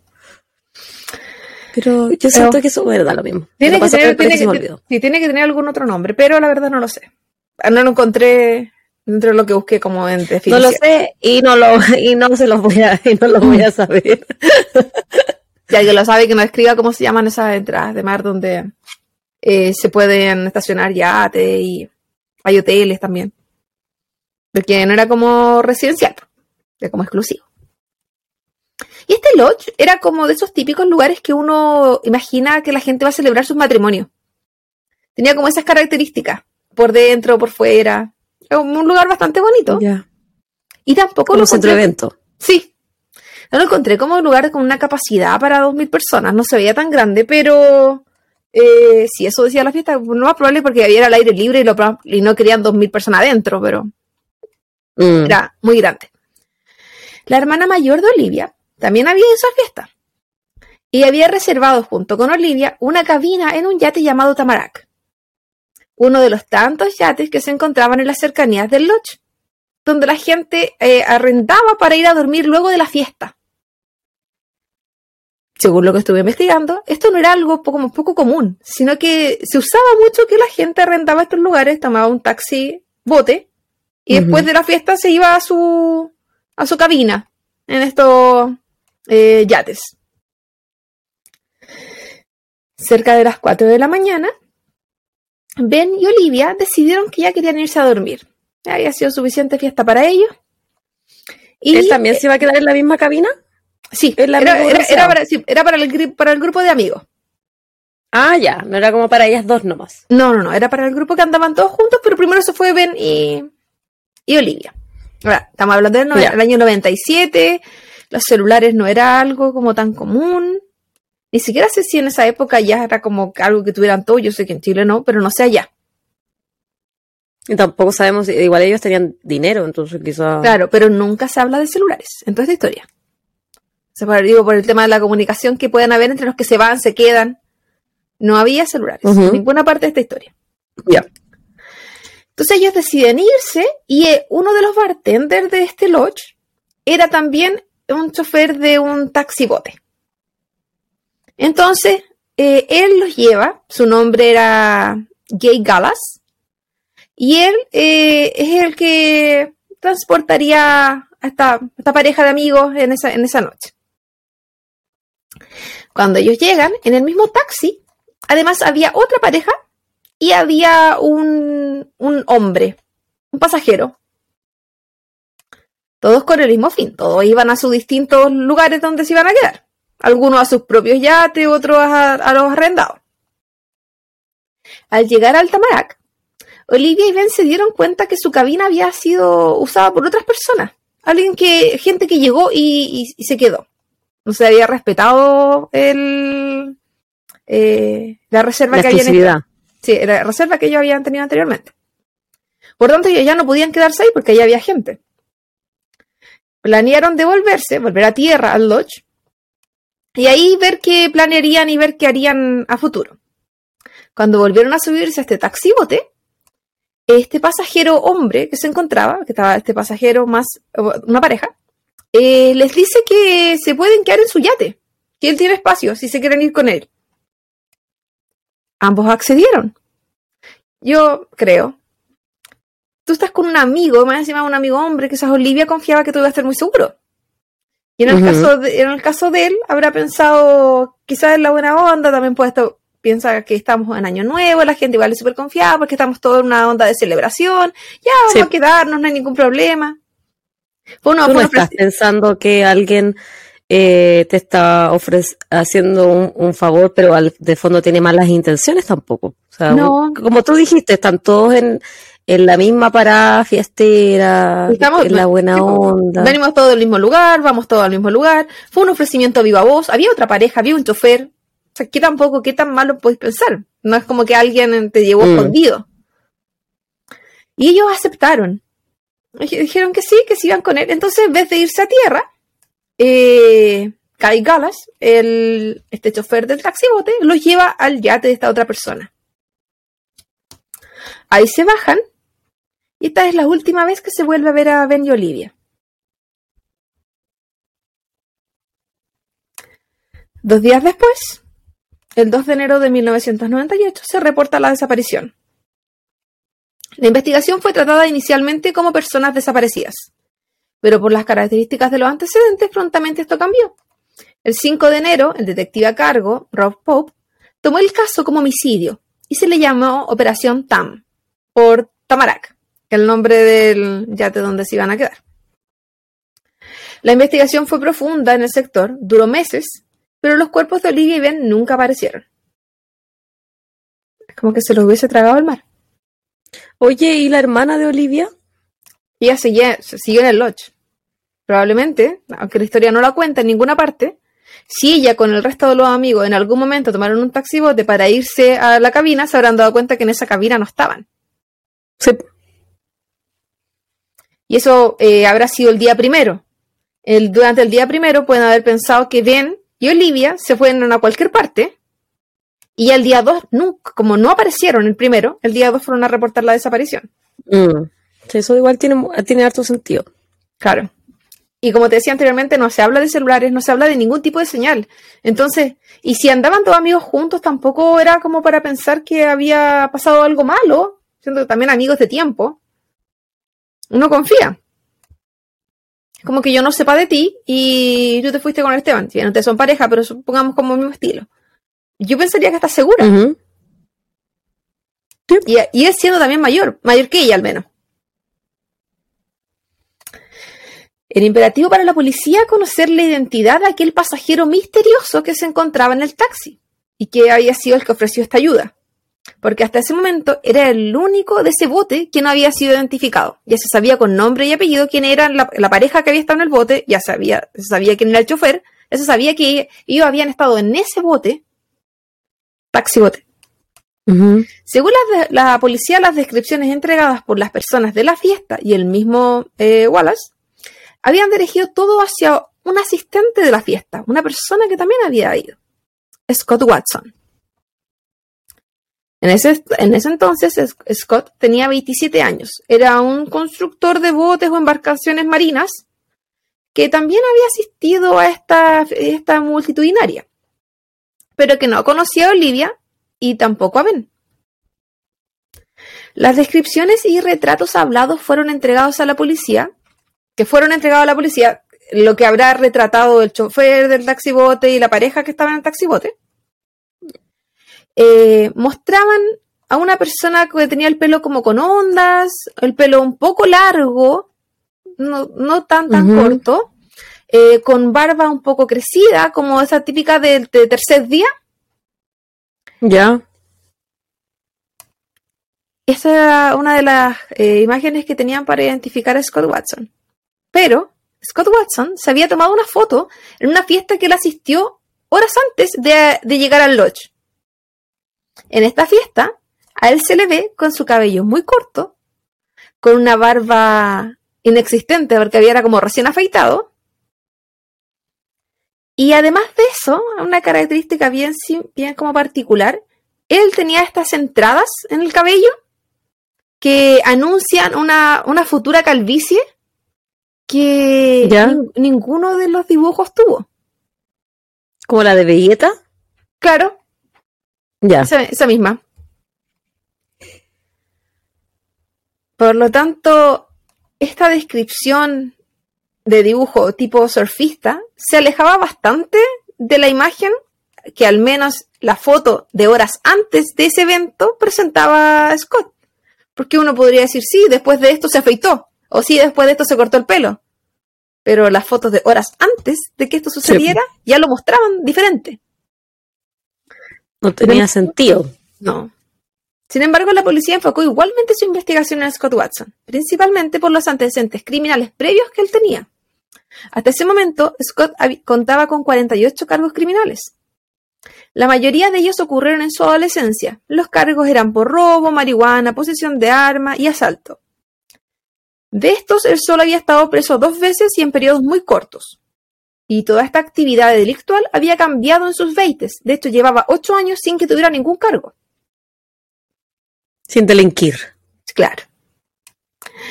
Guy, Guy Wallace, el chofer del taxibote, eh, describió el yate donde él dejó a Ben y Olivia.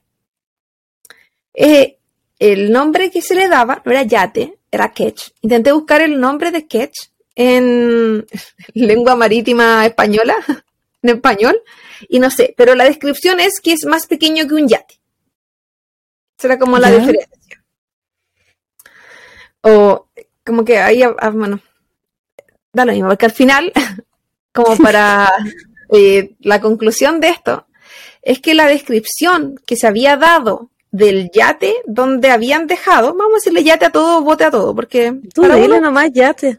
pero para uno no hay ninguna diferencia. Y en verdad también en algunos documentales lo hablan de yate, porque es como, es una como lenguaje muy específico, técnico, de en cuanto a estos botes. Lo que ellos buscaban es que tuviera dos mástiles. Ese era como el tipo, el nombre que tenía. Dentro de todas las características, el yate de Scott, porque Scott Watson sí tenía un yate a todo esto, Ujú. que él no tuviera. No, sí, él tenía uno. Pero era bastante diferente la descripción dada. No solo porque no tenía estos dos mástiles, sino que además eh, por la pintura, unas líneas azules que tenía presente que no estaban en la descripción hecha, el largo y la forma, además del tamaño.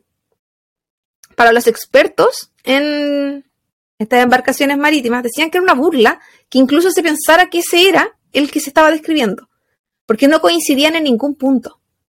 Pero para Mm. la gente común y corriente que no sabía de embarcaciones marítimas, esto era fácil de engañar, porque para uno, pues todos son iguales. Porque tienen más Claro. y uno no sabe. Pues supuestamente hubo expertos.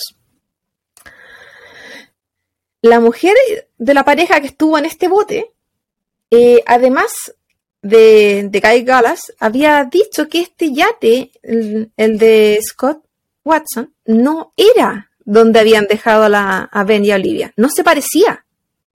No tenía similitudes. Pero no fue considerado lo que estaban diciendo.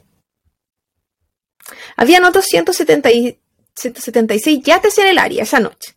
Porque como te dije, se usaban de dormitorio. Entonces Sí. la gente lo, lo usó mucho para eso.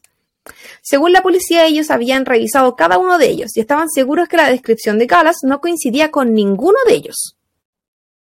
O sea que casi que se había inventado un bote en su cabeza.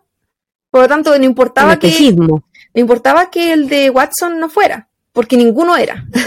Se sabía que O'Carroll que tenía más similitudes, y aún así este no tenía ninguna.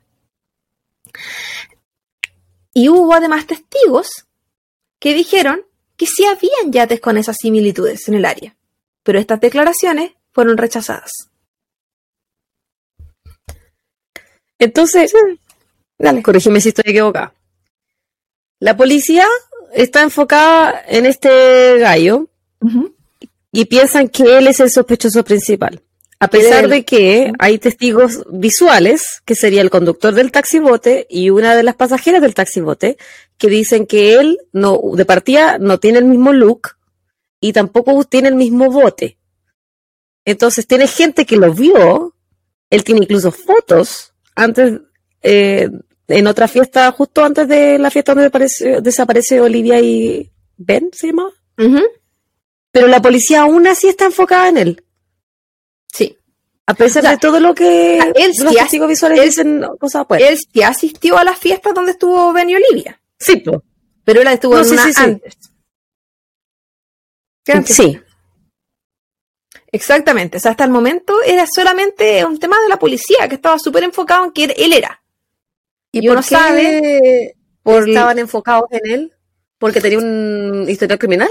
por el historial criminal, porque era dueño de un bote, porque asistió a la fiesta y porque según ellos sí se parecía a los dibujos. A pesar de que Ya, lo asist- pero- de la gente que lo vio dijo que no era él al reconocer fotos.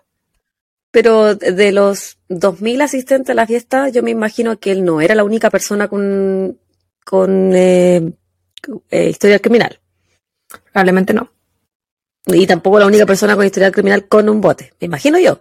Mm sí, iba toda la gente que iba con allá eh, tenían plata, no, no iba gente como nosotras, weón. Sí, y, vamos a seguir, porque esto sigue. Como decías tú, lo cierto es que la policía se había enfocado en Scott, Watson. O sea, estaban eh, determinados que él era. Y a veces la policía cuando decide que alguien es, ese alguien va a ser. Porque así lo decidieron. Incluso si es que el yate no tenía las características que declararon los testigos y él no lucía como el retrato hablado. La policía decidió entonces interceptar sus teléfonos, el de su familia y el de las personas con las que él trabajaba. Más de 70 horas de grabaciones eh, incluían además preguntas que la policía había persuadido a la novia de ese entonces de Scott que le hiciera. Las grabaciones, esas 70 horas de grabaciones, no tenían información que pudiera implicar a Scott en ningún caso. Solo se pudo encontrar que Scott hablaba mal de la policía y de la influencia de la policía en los medios de comunicación, porque además de hacerlo ver como el culpable, la policía y los medios de comunicación empezaron a hablar de una relación incestuosa que él tenía con su hermana porque esto está desviando la atención completamente de la historia. ¿Pero por qué? Incluso el padre de Olivia estaba de acuerdo con, Scott, eh, con lo que Scott decía de la policía, de eso de que se estaba metiendo con los medios de comunicación. Porque en su momento, además, se reveló o se empezó a hablar de que Olivia era esta chica malcriada, bebedora, fiestera, e intentaron plantarla, porque la misoginia siempre presente, casi como la culpable de lo que, que esto había sucedido. No así de Ben, solo de ella. Entonces, el, el padre de ella en verdad sí sentía que ahí algo no estaba bien. Y tampoco estaba de acuerdo mucho cómo se estaba llevando la investigación. Guy Gallas, el chofer del taxibote, también declaró haber recibido presión por parte de la policía. Durante los múltiples interrogatorios se le acusó de ser el responsable de la desaparición de Ben y Olivia, aún sabiendo que habían testigos en el bote esa noche que vieron que ellos se bajaron. Él sabía que si no fuera Scott Watson, el, este sospechoso fijo para la policía, hubiese sido él. Mm. Yo creo que la policía estaba tirando así sospechoso como a la chuña. ellos no sabían para dónde iba la, la investigación en realidad. se habían cerrado en él. A su vez, Wallace declaró que él sabía que, ah, lo que dije recién, porque si Scott no era el foco, iba a ser él. Y que se sentía eh, en parte culpable, porque no importaba lo que él dijera. Que él ya estaba diciendo que no era. Un grito. No, era la, bebé. No. Mi vecino está viendo fútbol, parece americano en el patio, viste que tiene una tele y tremendo grito, bueno, me dio hasta ah. miedo. No, escuché. Perdón, perdona la interrupción, pero continúa.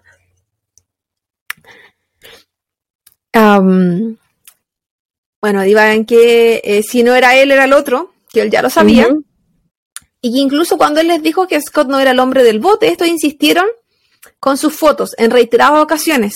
Le mostraban las fotos de Scott para que lo reconociera. Pero él, eh, él solo dijo que el único momento que él había visto a Scott era en el lodge cuando él estaba trabajando de bartender y le había servido tragos. Que él sabía que esa no era la persona que él se había llevado en el bote. Sí, que cómo se va a equivocar también, o sea, mucho tendría que ser mucho el error. Sí, por último ese sí que lo puso en duda, pero él estaba muy seguro de que no era. Y no solo él, también la pareja que estaba en el bote con él.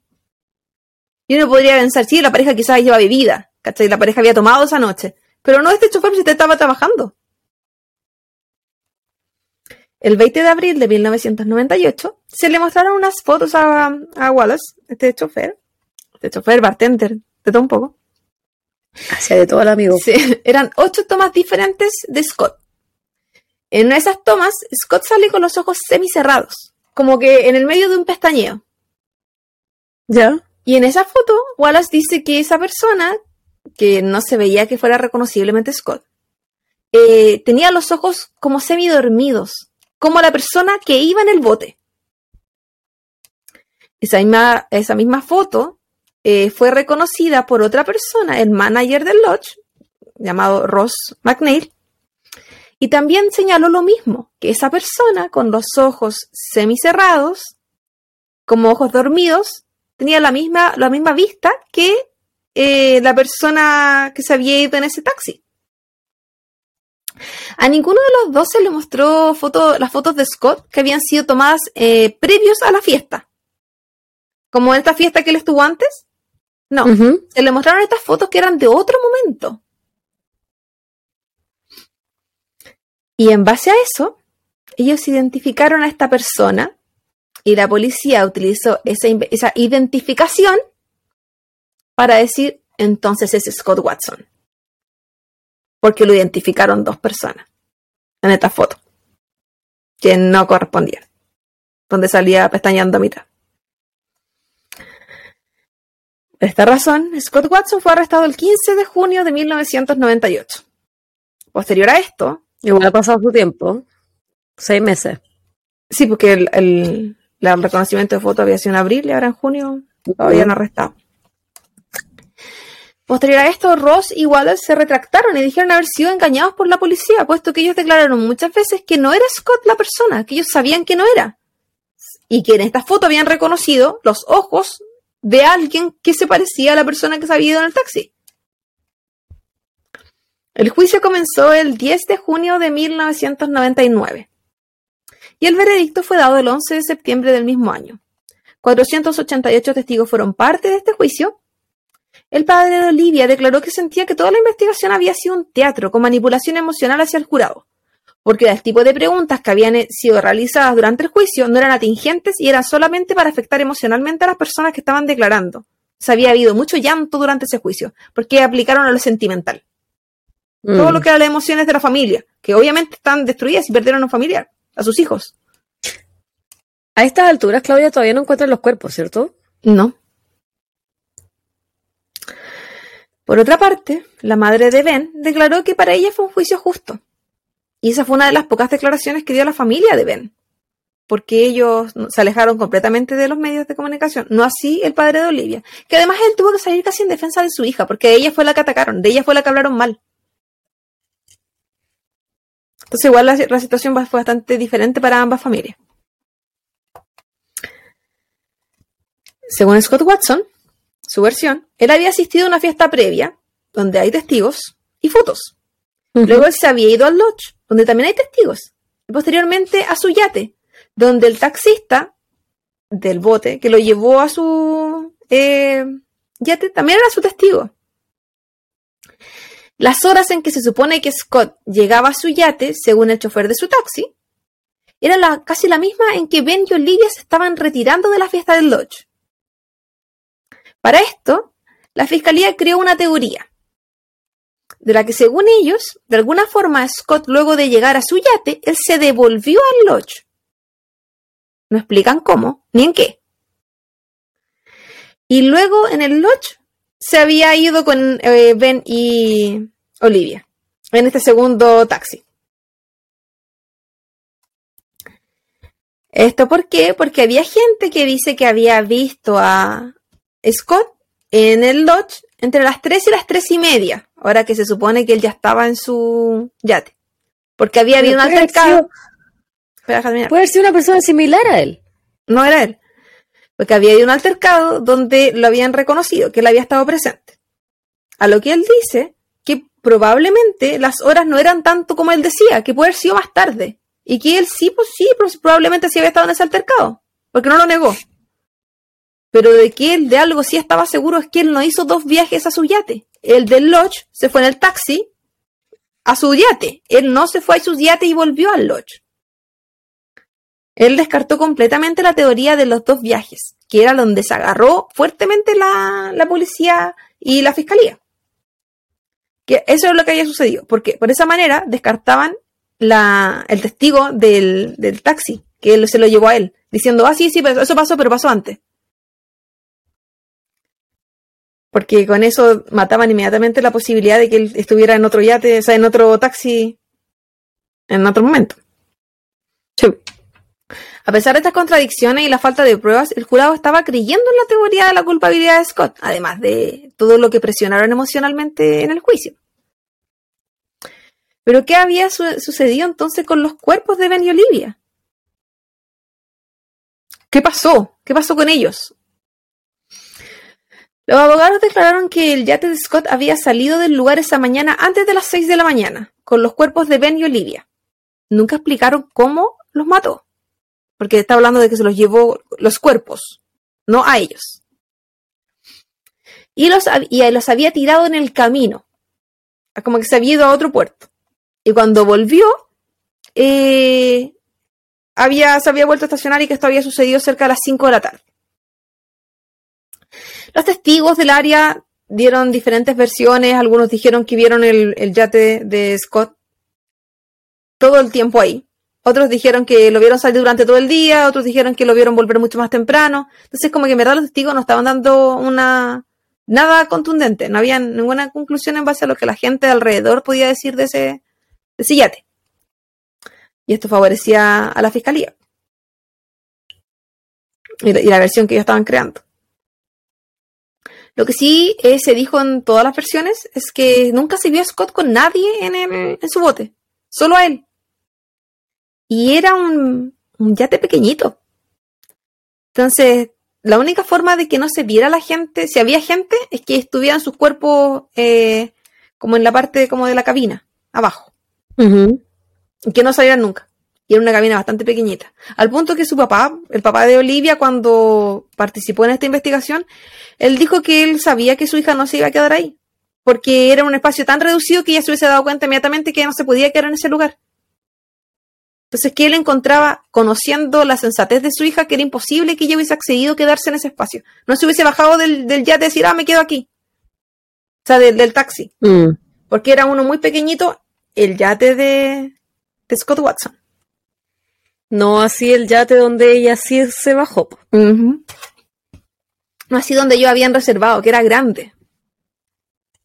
Sí, me imagino como un tipo, no, tan grande como un crucero, pero de esos yates grandes donde tienen más de una recámara. Claro.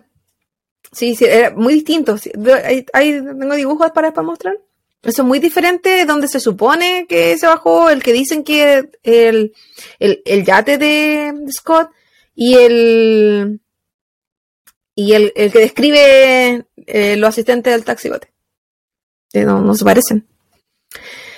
El 12 de enero, pocos días después de la desaparición, la policía había examinado el yate de Scott. Ahí se encontró una frazada que contenía alrededor de 400 cabellos. En una primera examinación, ninguno de ellos coincidía con Olivia o Ben. En una segunda examinación, semanas más tarde, uno de los cabellos coincidió con Olivia, pero este es un tipo de ADN diferente. Yo no sé si es por la tecnología de la época, ¿ok? pero lo que se, no se dijo que, por ejemplo, hacía match 99%, no, lo que se dijo es que era 28 mil veces más probable que fuera de Olivia o de alguien de la ascendencia femenina de Olivia, porque se sabía que era de mujer. Y esa era la prueba más fuerte que tenían en este momento de la fiscalía para su caso. lo que pasa con los cabellos es que, bueno, en la actualidad no es un examen forense que tenga tanta relevancia porque eh, eh, los cabellos, a diferencia de las huellas dactilares o del ADN, no son únicos. Se pueden ser muy similares. Si yo me saco un pelito, puede ser muy similar al de la Claudia. Porque yo soy la Javi, por si tienen alguna duda. y, entonces, antes se utilizaba, sí, el, análisis de cabello para compararlos, pero eh, después se supo que puta, pueden, eh, puede dar para falsos reconocimientos. ¿Cachai? Entonces, ese cabello que encontraron que puede haber sido tantas veces más probable que sea de Olivia o de una pariente de género femenino de Olivia, es como bien callampa la evidencia. Pero este era su cabello de batalla, este era su fuerte, porque piensa también en las otras pruebas que tenía, ¿sí? No había sido como que ninguna nada más, Es todo un juego emocional, ¿cachai? Sí. Pero aquí... para el jurado. aquí vamos, con otro problema, porque acordemos que hubo dos examinaciones y en la primera no coincidió ninguno de los 400. En la apelación a este juicio, los abogados de Watson cuestionaron la custodia del ADN o de los cabellos que supuestamente eran de Olivia y acusaron eh, que puede haber sido un propio cabello de los que se tenía que se recogió de la habitación de Olivia, la real, porque se tuvo que buscar cabellos reales de ella para hacer la, coincidencia. Y que lo plantaron. No, y que hubo contaminación, porque se encontró que la bolsa que Mm. contenía los cabellos recolectados de la frazada tenía un agujero de un centímetro. Entonces hu- hubo contaminación de material.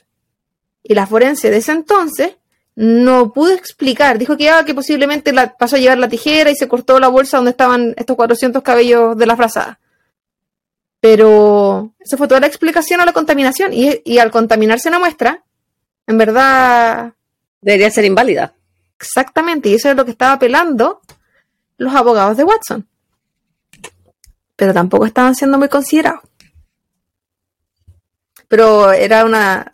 Todo esto tuvo cuestionamiento. Y el tema es que, por ejemplo, esto lo sabemos nosotros ahora, pero la gente que estaba en ese momento en el juicio, eh, los jurados de ese juicio, no, ellos solamente sabían que había una coincidencia. O sea, este 28 mil veces más probable. Pero no sabían que hubo contaminación y que el hoyo y que bla, bla, bla. ¿No les dijeron? No, porque hay cosas que empezaron a aparecer después, Ah, ya. no en el momento. El yate de Scott carecía de huellas digitales de Ben Olivia. Las únicas huellas presentes fueron las de Scott y de su hermana. Scott explicó que él había limpiado su yate previo a fin de año. Por eso no había más huellas, solo las personas que habían estado a fin de año. O sea, lo- en el último momento, por eso no habían huellas ni siquiera de sus sobrinas ahí. Que eran, porque la familia de él utilizaba ese, ese botecito, si era un botecito, si tampoco era un yate. Como que uno se imagina como que uno va a estar tomando sol en esa, en ese yate. No, era un botecito. Pero con, camar, una- camarote.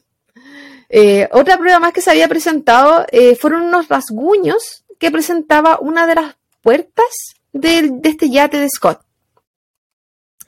Los abogados dijeron que, había, que eran rasguños humanos y que había sido Olivia intentando escapar. Pero esa puerta de yate no tenía seguro por fuera, solo por dentro. Y de la forma que se hicieron esos rasguños, yo no entendí mucho la logística de esta puerta porque no sé dónde estaba ubicada ni cómo. Pero según lo que decían, eh, para que esos rasguños se realizaban, esa puerta tenía que estar abierta. Por lo tanto, no tenía ningún sentido que si yo quiero escapar, rasguño una puerta abierta. Y la hermana de Scott, en sus declaraciones, explicó que esos rasguños habían sido hechos por sus hijas y que no había sido con sus manos, eso fue jugando, que ra- ra- rasguñaron una parte, pero que no eran uñas humanas. Eso te iba a decir. Si él tiene sobrinas pequeñas, lo más probable es que han sido las niñas con Que, ra- que- juguetes. que rayaron algo, claro, y eso fue lo que explicó la hermana y que la familia de Scott eh, apoyó, apoyó esa idea, porque eran unos rasguños antiguos. Pero la intención de este, la policía era con, o sea, con lo que tenían, pues no había ni huella.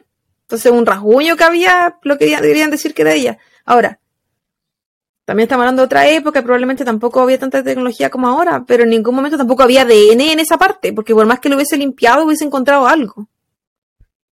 Y fue solo un pelo de una frazada. Y quien sabemos que tampoco era tan, tan fidedigno. Otra prueba que presentaron los abogados es fue el testimonio de dos presos. Presos que eh, se les guardó su identidad, se les protegió. Ellos declararon haber conocido a Scott cuando éste estuvo detenido y que él le había con- confesado que era responsable de la desaparición de Ben y Olivia. Tiempo después, el testigo A, le vamos a llamar porque se le nombró como testigo A y testigo B, testigo A eh, dijo haber mentido en la corte y que lo hizo esperando que la policía lo ayudara porque tenía problemas dentro de la cárcel con una banda. Entonces estaba por protección, iba a decir lo que la policía quisiera que él dijera. El testigo B, por su parte, nunca fue cercano a Scott, no compartía la misma celda con Scott. Y se demostró luego que su testimonio se le, que luego de su testimonio a él se le entregó un celular y permiso para utilizar un auto. Un que- auto. Sí, quizás esta, esta gente que tiene permiso para salir, eso pensé yo. Ah, ya. Lo que sembró dudas y sospechas en la veracidad de las declaraciones del testigo B. Hasta ese momento no había razón para que Scott matara o hiciera desaparecer a Olivia Ben. No se conocían de antes, no había una clara conexión de ellos posterior a la fiesta y los cuerpos no habían aparecido. No había un motivo para este, eh, este crimen.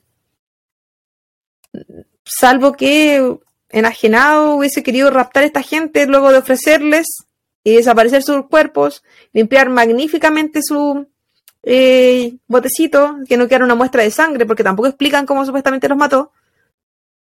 Eran dos contra uno, pero así, aún así él iba a poder contra ellos.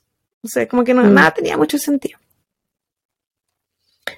A pesar de esto, el resultado de este juicio estaba bastante claro, pues el jurado le había creído eh, a todas las pruebas presentadas por la fiscalía. Que a todo esto yo no, le, no en ninguna parte le hablan de fiscalía, hablan de la corona. Yo no sé si Nueva Zelanda tiene corona, pero ahí dije, ya, mi ignorancia máxima, pero hablan de la corona todo el rato. The Crown. Scott Watson fue encontrado culpable de asesinato en septiembre de 1999, después de 11 semanas de juicio, y sentenciado a cadena perpetua con un mínimo de 17 años antes de obtener algún beneficio.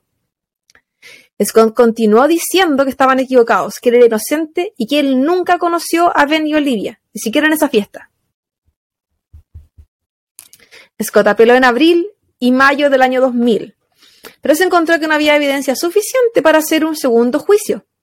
En noviembre del 2000, uno de los testigos del juicio declaró en una entrevista que su evidencia había sido falsa, que era todo actuado y que había sido presionado por la policía. Ya vamos con tres personas como con la misma historia de la policía. En el 2003 los abogados de Scott volvieron a apelar, pero esto fue nuevamente denegado. En el 2009 Scott envió una carta al gobe- al gobernador general por una aplicación de un, del tipo como perdonazo, que se- pueden aplicar a veces la gente que está presa. Si cumplen ciertos requisitos. En esta carta de 22 páginas, Scott envió una copia del libro Trial y del documental Murder on the Blade. Blade era el nombre del yate de Scott, Donde se había investigado su caso en detalles y se demostraban los errores de la investigación. Más allá de lo que él dijera, es lo que gente externa había investigado. Posteriormente, el Ministerio de Justicia entregó dos informes, uno en el 2011 y otro en el 2013, donde se había entrevistado a Wallace y Ross, las personas que habían identificado supuestamente esta foto. Y se concluyó que nuevamente no había información suficiente para poner en duda la condena que tenía Scott, a pesar de los documentales y de que estas personas se habían retractado. En el 2010, el periodista Keith Hunter y el padre de Scott hicieron una queja formal a una organización que evalúa la conducta de la policía. En esta queja se dijo que el inspector a cargo del caso, Rob Pope, había ignorado información importante para el caso, había creado rumores sobre Scott, había comprado o presionado testigos que estaban presos y accidentalmente o intencionalmente había contaminado muestras eh, del cabello que se había encontrado además de lo que había sucedido con la mala utilización de las fotos, como buscando implicar a Scott de alguna forma, y de las características del yate que no coincidían. Nuevamente esto quedó en nada. En junio del 2015, Scott logra el permiso para poder ser entrevistado. Había estado luchando mucho tiempo para él poder hablar, para que alguien le hiciera una entrevista a él, porque todo había sido sin la opinión de él, sin sus palabras. Ujú. Y esto se llevó a cabo en noviembre del 2015. Ese mismo mes es elegible para beneficios por primera vez. Y estos se les son, se les, les son denegados por fallar un test de drogas en el año 2001 y 2002. Test de drogas que no habían sido documentados oficialmente, pero que se presentaron en, como diciendo no, no puede porque falló. Pero que nunca Pero obtuvo ese resultado. Pero O no, no sé, man, encontraba este juicio tan. O sea, todo este caso es tan raro. Bueno, ¿qué le hizo él a la No vida? sé. ¿Qué karma tenía ese hombre para...? Estaba pagando. Sí, weona. Sí. Bueno, es lo que su papá, el papá de Scott, ha declarado eternamente, en todas partes desde que está preso, que por qué le querían destruir la vida. Que dice, eh, bueno, él habla de que solo siente mucha rabia, que él ya no tiene otra, otro sentimiento más que rabia ante todo lo que está sucediendo. Sumado a esto, se presentó un reporte psicológico donde se dijo que él presentaba un alto riesgo de cometer actos violentos, además de los test de droga. En esto, Scott solicitó, o los abogados de Scott, solicitaron un psicólogo externo para su evaluación. En diciembre del 2016 eh, fueron negados sus beneficios nuevamente porque el reporte psicológico externo era concordante, se supone, con el que él tenía previamente. La verdad es que el reporte psicológico, que solo fueron dos visitas de evaluación, solo dijeron que eh, él podía ser una persona violenta ante ciertas situaciones. Pero en ningún momento habla de que él tuviera algún nivel de riesgo para la sociedad. Pero eso dio lo mismo porque la Corte consideró que no, que era concordante con lo que había antes. Y se le dijo que para volver a apelar eh, a algún beneficio tenía que esperar cuatro años más.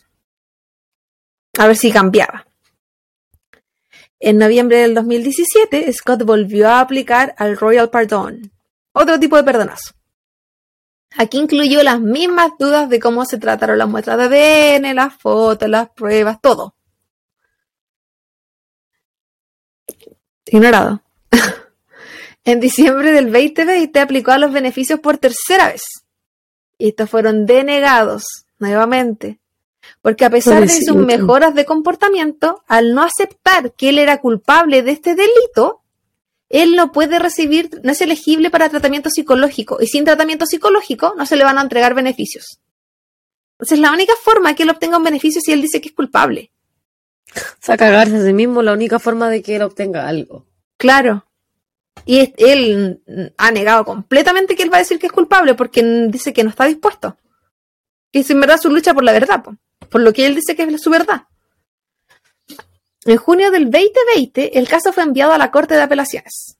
Scott pidió ser liberado mientras este trabajaba en su apelación, pero esto fue denegado. En octubre del 2021 le dijeron, no, no, no, tienes que seguir preso y que tus abogados trabajen en tu apelación. En noviembre del 2021, ay, me, me corrí, espera. en noviembre del 2021 fue rechazada su aplicación a beneficios por cuarta vez. Es que él no tiene tratamiento psicológico, lo van a seguir rechazando. Y le dieron una siguiente fecha para octubre del 2023 donde él puede volver a postular a beneficio. En mayo del 2022, la Corte aceptó que se le haga un nuevo juicio. Debido a ciertas ¿Un nuevo juicio? Un nuevo juicio. Hay ciertas pruebas como el hecho de que la foto donde se le, donde se le reconoció, ni siquiera se veía claramente que era él, los ojos estaban semicerrados, entre otras. Y otras situaciones que habían sido discutidas en su primer juicio y que no fueron de conocimiento del jurado. En verdad, por eso nomás se aceptó que se le haga algo, porque encuentra que el jurado no tuvo toda la información real. Y este juicio fue pospuesto para mayo del 2023. Por lo tanto, hasta el próximo año para saber si cómo le va al amigo Scott. Por lo tanto, vas a hacer una segunda parte. Cuando sepamos qué pasó con el amigo, le hago la. el. Eh, el update. Sí, pues la, la, actualización. En cuanto a la vida personal de Scott, ¿qué ha pasado con el cabro desde que está preso? Porque ha tenido una vida preso. Piensa que se fue preso a los 27 y tiene 50. Eh, él se casó en el 2004 y se separó en el 2007. En su apelación el 2020, él mencionó que tiene una pareja con la que lleva 16 años y que se ven una vez por semana. A mí no me coincidieron muchas las fechas, pero si él dijo que llevan 16 años, él sabrá. Déjalo eh, ser. En cuanto a su comportamiento dentro de la cárcel, en el 2007 atacó a un preso, a otro, y fue encontrado culpable. Apeló el, el 2008 diciendo que él no lo había atacado, pero se le denegó pero como tiene cadena perpetua, parece que no le sumaron nada. Así que quedó como eh, mal comportamiento. Pero a él le afecta porque él está postulando a beneficio. Y ya lo están tratando de, de persona violenta con alto riesgo. Entonces esto le afectaba mucho. Pero hay otra persona que también estuvo metida en cositas y es el, el chofer del taxi, el bartender multifacético. Guy Galas. Él continuó declarando y reiterando que Scott era inocente en entrevistas que le hicieron a lo largo de los años. O sea, él nunca cambió su versión. El 2015 además declaró que se sentía sumamente culpable de que Scott estuviera preso, debido a que él sentía que había sido que porque él dijo que esa persona con los ojos semicerrados se parecía. Y es que en verdad, pues, fue la declaración de él con la de Ross la que se utilizó para, para meterlo preso finalmente, aunque fueran nada válidas. El 2019 este amigo multifacético es acusado por cuatro casos de abusos sexuales a menores de 16 años que habían sido ocurridos entre el año 2010 y 2013. Él se declaró inocente.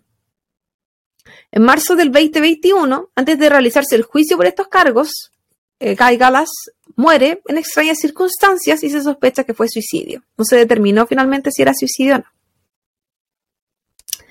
Lo que se creía que era por los Hmm. casos de, de sus cargos. Puede que esta persona estuviera involucrada, puede que sí fuera un degenereque. No voy a decir que no, porque hay que creerle a las víctimas. Siempre. Pero de que había sido hostigado por la policía durante siglos por el hecho de que habló tan mal de la policía, también fue cierto. Así que puede haber sido degenereque y a la, y a la vez, antes de ser degenereque, víctima de la policía. Porque siempre creyendo en las víctimas. Eh, este caso ha sido discutido en muchos libros y documentales. Entre ellos, en el año 2000 se publicó eh, un libro por John Coulter, eh, se llama Silent Evidence, eh, y habla de, de las evidencias que fueron demostradas que estaban como, que eran contradictorias. Ujú. Eh, en el 2001, eh, otro libro por Mike Gallagher se llama The Melbourne Mystery y es el nombre del, del sector. Y también habla de lo mismo y, y es verdad, todos los libros no son una copia del otro, o todas las publicaciones o todos los documentales. Todos tienen un poquito más de información. Yo lo, si bien no los leí, pero leí las reseñas y son bastante como buenas investigaciones, igual súper profundas. En el 2003, Kate Hunter eh, produjo el documental Murder on the Blade. Y en el 2016 se hizo otro documental que se llama Dub, eh, The Scott Watson Case. Y todos estos son investigaciones igual súper profundas, súper interesantes. Eh, ninguno lo encuentra culpable. Ninguno. Y hay, ah, hay que no hay pruebas, po. o sea, no hay nada que lo vincule a las víctimas. Hay cosas que podríamos decir que incluso lo exoneran Sí, pues. de, de alguna forma. De hecho, hay un, Entonces, como... Hay un periodista que escribió tres libros sobre este caso. Tres. Se llama Sí. Ian Wisher. Y los libros se llaman Ben and Olivia, What Really Happened. Y lo mismo. Como que todos los libros presentan, como tú decís, eh, son pruebas y son dudas eternas y nada en verdad se acerca a él. Nada. Entonces, y a medida que ha pasado el tiempo, los medios de comunicación, como ya son menos oficiales y son más de internet, hay incluso un grupo en Facebook que apoya a Scott eh, Watson, que es como de pruebas y gente habla, gente da su opinión de- en respecto a, lo- a los botes, a los dibujos que han aparecido en la corte, el, el cómo inicialmente la corte presentó un sketch del- de los botes y los colores y, el actual tiene los mismos colores que tenía el bote de Watson. Y era como, pero si inicialmente no eran los colores que tú dijiste, porque ahora los cambiaste- cambiaron los colores, cambió la forma. Mm, Inicialmente, no, no sé, por la punta eh, de adelante del bote, de explicarlo, que no tengo idea ni cómo, se- cómo se llaman estas partes, era puntiaguda, ahora no, ahora es redonda, porque el bote de, de Watson es redondo, como que no... puras cosas que no concuerdan. Claro, fueron cambiando a través del tiempo. Así que, ¿Sabes lo que Mm. más me da rabia? Bueno, aparte de que hay una persona que a, a, a, vi- a todas luces es inocente. eh, ¿Dónde está Olivia? ¿Dónde está Ben? ¿Qué pasó con ellos? te lo juro que eso fue lo que vence todo el tiempo. Siento Eso- que todo, todo esto, todo este trabajo que hizo la policía arduo para Una cacería de brujas. para cagarse una persona para tener un culpable. Eh, era como enfocar, ya tenemos un culpable el- y el más posible, ¿a quién más podemos cagarnos? Y, y no, no importó en verdad encontrar la verdad. No, no, nada. No es como, por ejemplo, lo que pasó con la Kim Wall, que realmente hubo, eh, se dedicaron a encontrar el cuerpo de ella. Los buzos, los barcos, utilizaron escáner. Pero ¿por qué aquí no se hizo algo similar? ¿Cachai? Es como, Y- bueno, por último, para darle a la familia un cuerpo que enterrar. Además, mientras todo esto estaba pasando, ellos podían haber estado en otro yate. Todo el tiempo que esto sucedió, ellos podían haber estado en este yate. Todos los primeros, me refiero a los primeros meses. Quizás su cuerpo nunca salió de, un bote de por ahí. Y bueno, por supuesto que hubo mucha gente dando información falsa. Pues en el 2016 apareció en un diario, en un reportaje, una foto donde decía que eh, habían fotos de cinco meses después de la desaparición, donde se veía a Benny Olivia en otro puerto, en otro yate, como pasándola bien. Era como, ¿por qué sacáis eso ah, como en el, no sé, pues tantos años después? ¿Para qué hacerle ese daño a la familia? Sí, Si es falso. Y también resultó ser falso todo esto. Así que obvio. Pero, no sé. eh, Es como, yo lo encontré penca porque es indolente a, a cagar. Cagaste tres familias.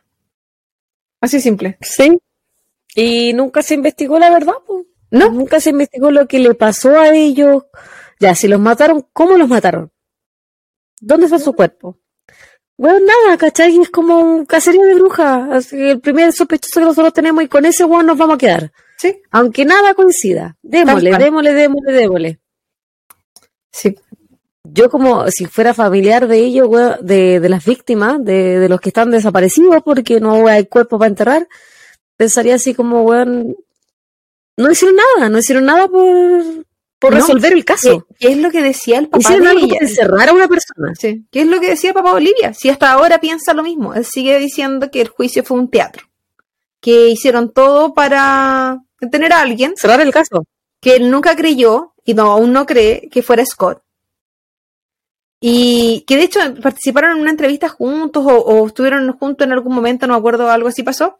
Y en su cara Scott le dijo, yo a tu hija nunca la vi, no, nunca la he visto, salvo en las fotos.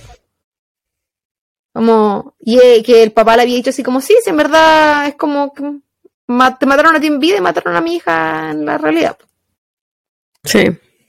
Y es penca, yo lo encontré súper penca. Y yo me imaginaba, porque yo siempre pensando en la tragedia, la hermana de ella, weón, la culpabilidad de la hermana de ella por yo dejar que se fuera Yo sola. sabía que iba a decir esa wea. Yo sabía que iba a decir eso. La hermana. Yo también, me- yo también pienso en sí. la hermana. Que ella tiene que haber dicho, sí, ándate, pues sí. Es que todo tiene que haber sido tan seguro en ese lugar. Yo, yo me imagino que era como el lead. O sea, no es que la gente con plata no tenga problemas de que los maten, pero eh, yo me imagino un ambiente como seguro. Es como uno, uno saliendo del muelle varón en nuestra versión Año Nuevo en Chile. No nos hubiese imaginado nunca que ya vamos a salir de ahí para que afuera nos fuimos al colectivo para nunca más volver. Imagínate eso. Tú te despediste, decís, ya me voy, me voy nomás, pues chao. Sí. Entonces, es como terrible igual. Súper triste y siento que fueron súper indolentes, en general. Al punto de hablar mal de, la niña. Que también yo dije, Bueno, va- weá vamos con la es- misoginia, siempre la misoginia. No, no me cae en la cabeza porque siempre hay que hablar mal de la víctima, weón. Era la culpa de ella, De- que, de que se fue. Porque era una, era una malcriada, una malcriada alcoholizada. Así salía. Y yo digo, la familia de ella, el dolor que tienen que haber sentido. Y la rabia. La impotencia. Cuando ellos decían que era todo lo contrario. Y aunque fuera así, aunque hubiese sido una niña malcriada alcoholizada. No le da derecho a nadie para matarla. No, No. No le da derecho eso a la policía por no buscar su verdadero asesino, por no buscar realmente quién le hizo lo que le hicieron, porque nadie se sabe, nadie sabe Y tampoco le da el hecho a, la- a los medios de comunicación publicar esa weá. ¿Qué ganáis? ¿Qué ganáis con decir eso? Como la mataron así. esa y weá vende. eh, eh, yo siento que igual fue parte del caso para Scott, esa misma weá. Es como, ya, sí, porque tú cuando tenías 16 consumías marihuana. Entonces ya, ¿y qué conexión tiene eso con que se puede arroptar a alguien? ¿Cachai? Una estupidez. Bebita, no te mueras. En fin, mis referencias. Mis referencias, no vas a matarte, pero una pela casi te me comiste. Las referencias son eh, Wikipedia, por supuesto. Tienen una actualización igual grande en cuanto a las referencias Wikipedia. Si alguien quiere saber este caso y se va a Wikipedia, las referencias son hasta el 2021, 2020, por ahí. Está bueno. Mira Eh, tú. sí, eh, mamamia.com.au. Eh, está bueno ese reportaje. Eh, nzherald- herald.co.nz y eh, en ese, esa página tiene más de un reportaje con respecto a este caso. Encontré muy, muy, muy bueno el de Murder of Olivia Hope and Ben Smart. Tienen otro que también habla de los misterios de este caso, pero ese en específico lo encontré como más completo. Bien bueno. Con entrevistas y citas a la familia. Eh, la otra página es staff.co.nz y también tuvo bueno ese, ese reportaje. Murderpedia, eh, y crime.co.nz. Y la bacán de esa página es que se puede encontrar, por ejemplo, tiene distintos títulos, y tú dices ya, las víctimas, y te manda un reportaje de, que hable solo de las víctimas. O eh, mm, bueno. la carta, porque, por ejemplo, gracias a ese me enteré, porque no estaba mencionado en ninguno de los reportajes, que le habían enviado una carta a la policía, con detalles, así como típico que ya esto pasó por aquí, esto se sabe, que después se descartó y nunca se dio a conocer la carta. Y, por ejemplo, ahí aparecía de esa carta y hablan de, esa carta que se le envió a la policía y que nunca nadie mencionó y que no, existe, no. Eh, muestran lo que dicen, aunque sean mentiras. No, no saben. Y esa bebita es mi caso de año nuevo del día de hoy. Intrigante, intrigante y frustrante. Súper triste y que a 24 años, ¿no? ¿Cuántos años son? Ya del, del 98 hasta la fecha. Teníamos, teníamos yo tenía siete años en esa época, no sé tu Beita. 53. 16. Estabas en esa fiesta también. Eh, yo era uno de los taxistas. Sí. Estaba entregando confort en el baño. vendiendo, siempre vendiendo. Hay que generar dinero. Eh, no, estuvo bueno el caso, me da rabia los casos así, me da rabia que no se sepan nada de lo que pasó. ¿Cachai? Que se ensañaron con una persona que evidentemente no era, y es como que, bueno, no hicieron tu pega al final, no, hicieron su pega. ¿Sí? como tú bien dijiste, mataron a tres familias. Se habían 176 yates, yo desmanté los 176 yates. Es como, ya ninguno, porque según la policía, ninguno coincidía con lo que dijo el cabro del taxi. Ok, ya, ninguno coincide, está bien. Los abro todos, a todos les busco pelo adentro la wea. A todos los, quito. Pero también hay que pensar que había mucha gente de plata involucrada. Yo creo que por ahí va la wea. ¿Tú crees que eso? Que quizá el dinero tapó la investigación y el dinero envió la investigación por un lado que no era para encubrir a alguien más. Yo creo. Hay mucho dinero ahí. Terrible. O simplemente la policía quiso encontrar un culpable, porque para ellos cerrar un caso, pues seguimos de largo. Sí, pagamos la cortita, hagámosla fácil. Sí, pues piensa que igual fue rápido el juicio, para no tener ni prueba. Muy rápido. weón, la gente de lo, del jurado, weón, yo... es que... imposible eh, encontrar los culpables y la wea es prueba ahora las pruebas, weón, no ¿Cómo, se habrán ¿Cómo le habrán presentado las pruebas para que cayeran también, po? Según lo que dijo el papá de, Olivia, es que hubo mucho llanto, mucho, mucho llanto en ese juicio y que por eso. Entonces, como que sufran harto y él es el culpable, él es el malo, porque él fue malo antes y que va a ser malo siempre. En fin, bebita. Este es el caso del día de hoy. y espero que a los amigos del podcast les haya gustado. Tanto tu caso como el mío. Se van a. Ahí tienen dos horas más o menos. Un poquito. Se van a de, de especial de Año Nuevo y que no olviden suscribirse, no olviden que estamos en todas las redes sociales. Eh, y, y eso, pues, manden amor de fin de año suscribiéndose. Su regalito de Navidad atrasada. Por favor. Y no pedimos nada más, solo que su dedo gordo de donde sea. Ese delicioso botón. Toque ese seguir de Spotify, Instagram, o donde sea que, lo encuentre. Y usted sabe, si usted va a YouTube, usted es de mi favorito. Aunque no le importe. y Hágalo por la Claudia. Eso, nos vemos próximo año.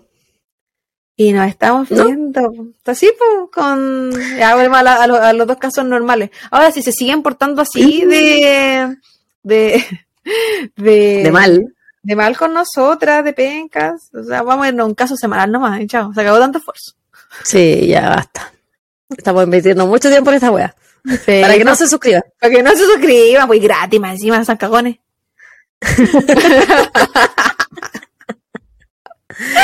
Ya, oye, cuídense, nos vemos el próximo año, pásenla bien. eh, no se vayan en ningún yate, bote con extraño. No, ni taxi moto, Y- ni taxi bote, ni taxi sin, sin el logo oficial de ser taxi. Y acuérdense, si su esposa les pide comida, no le lleven comida. No, Porque usted nunca sabe con quién se casó. Y, y- bueno, y tampoco no se casen. sí, no, sí. Excepto yo porque estoy casada con un hombre maravilloso. Sí. En fin, nos vemos el próximo año, guaguita. Cuídense, celebren, tomen harto, harto. Háganlo Por por, mí. mí porque tengo que trabajar. Por mí, por todos, compañera. tengo que trabajar el primero de enero. Así que, mm, kisses, kisses. Cuídense mucho, un abrazo grande. Chau, chau. Bye bye.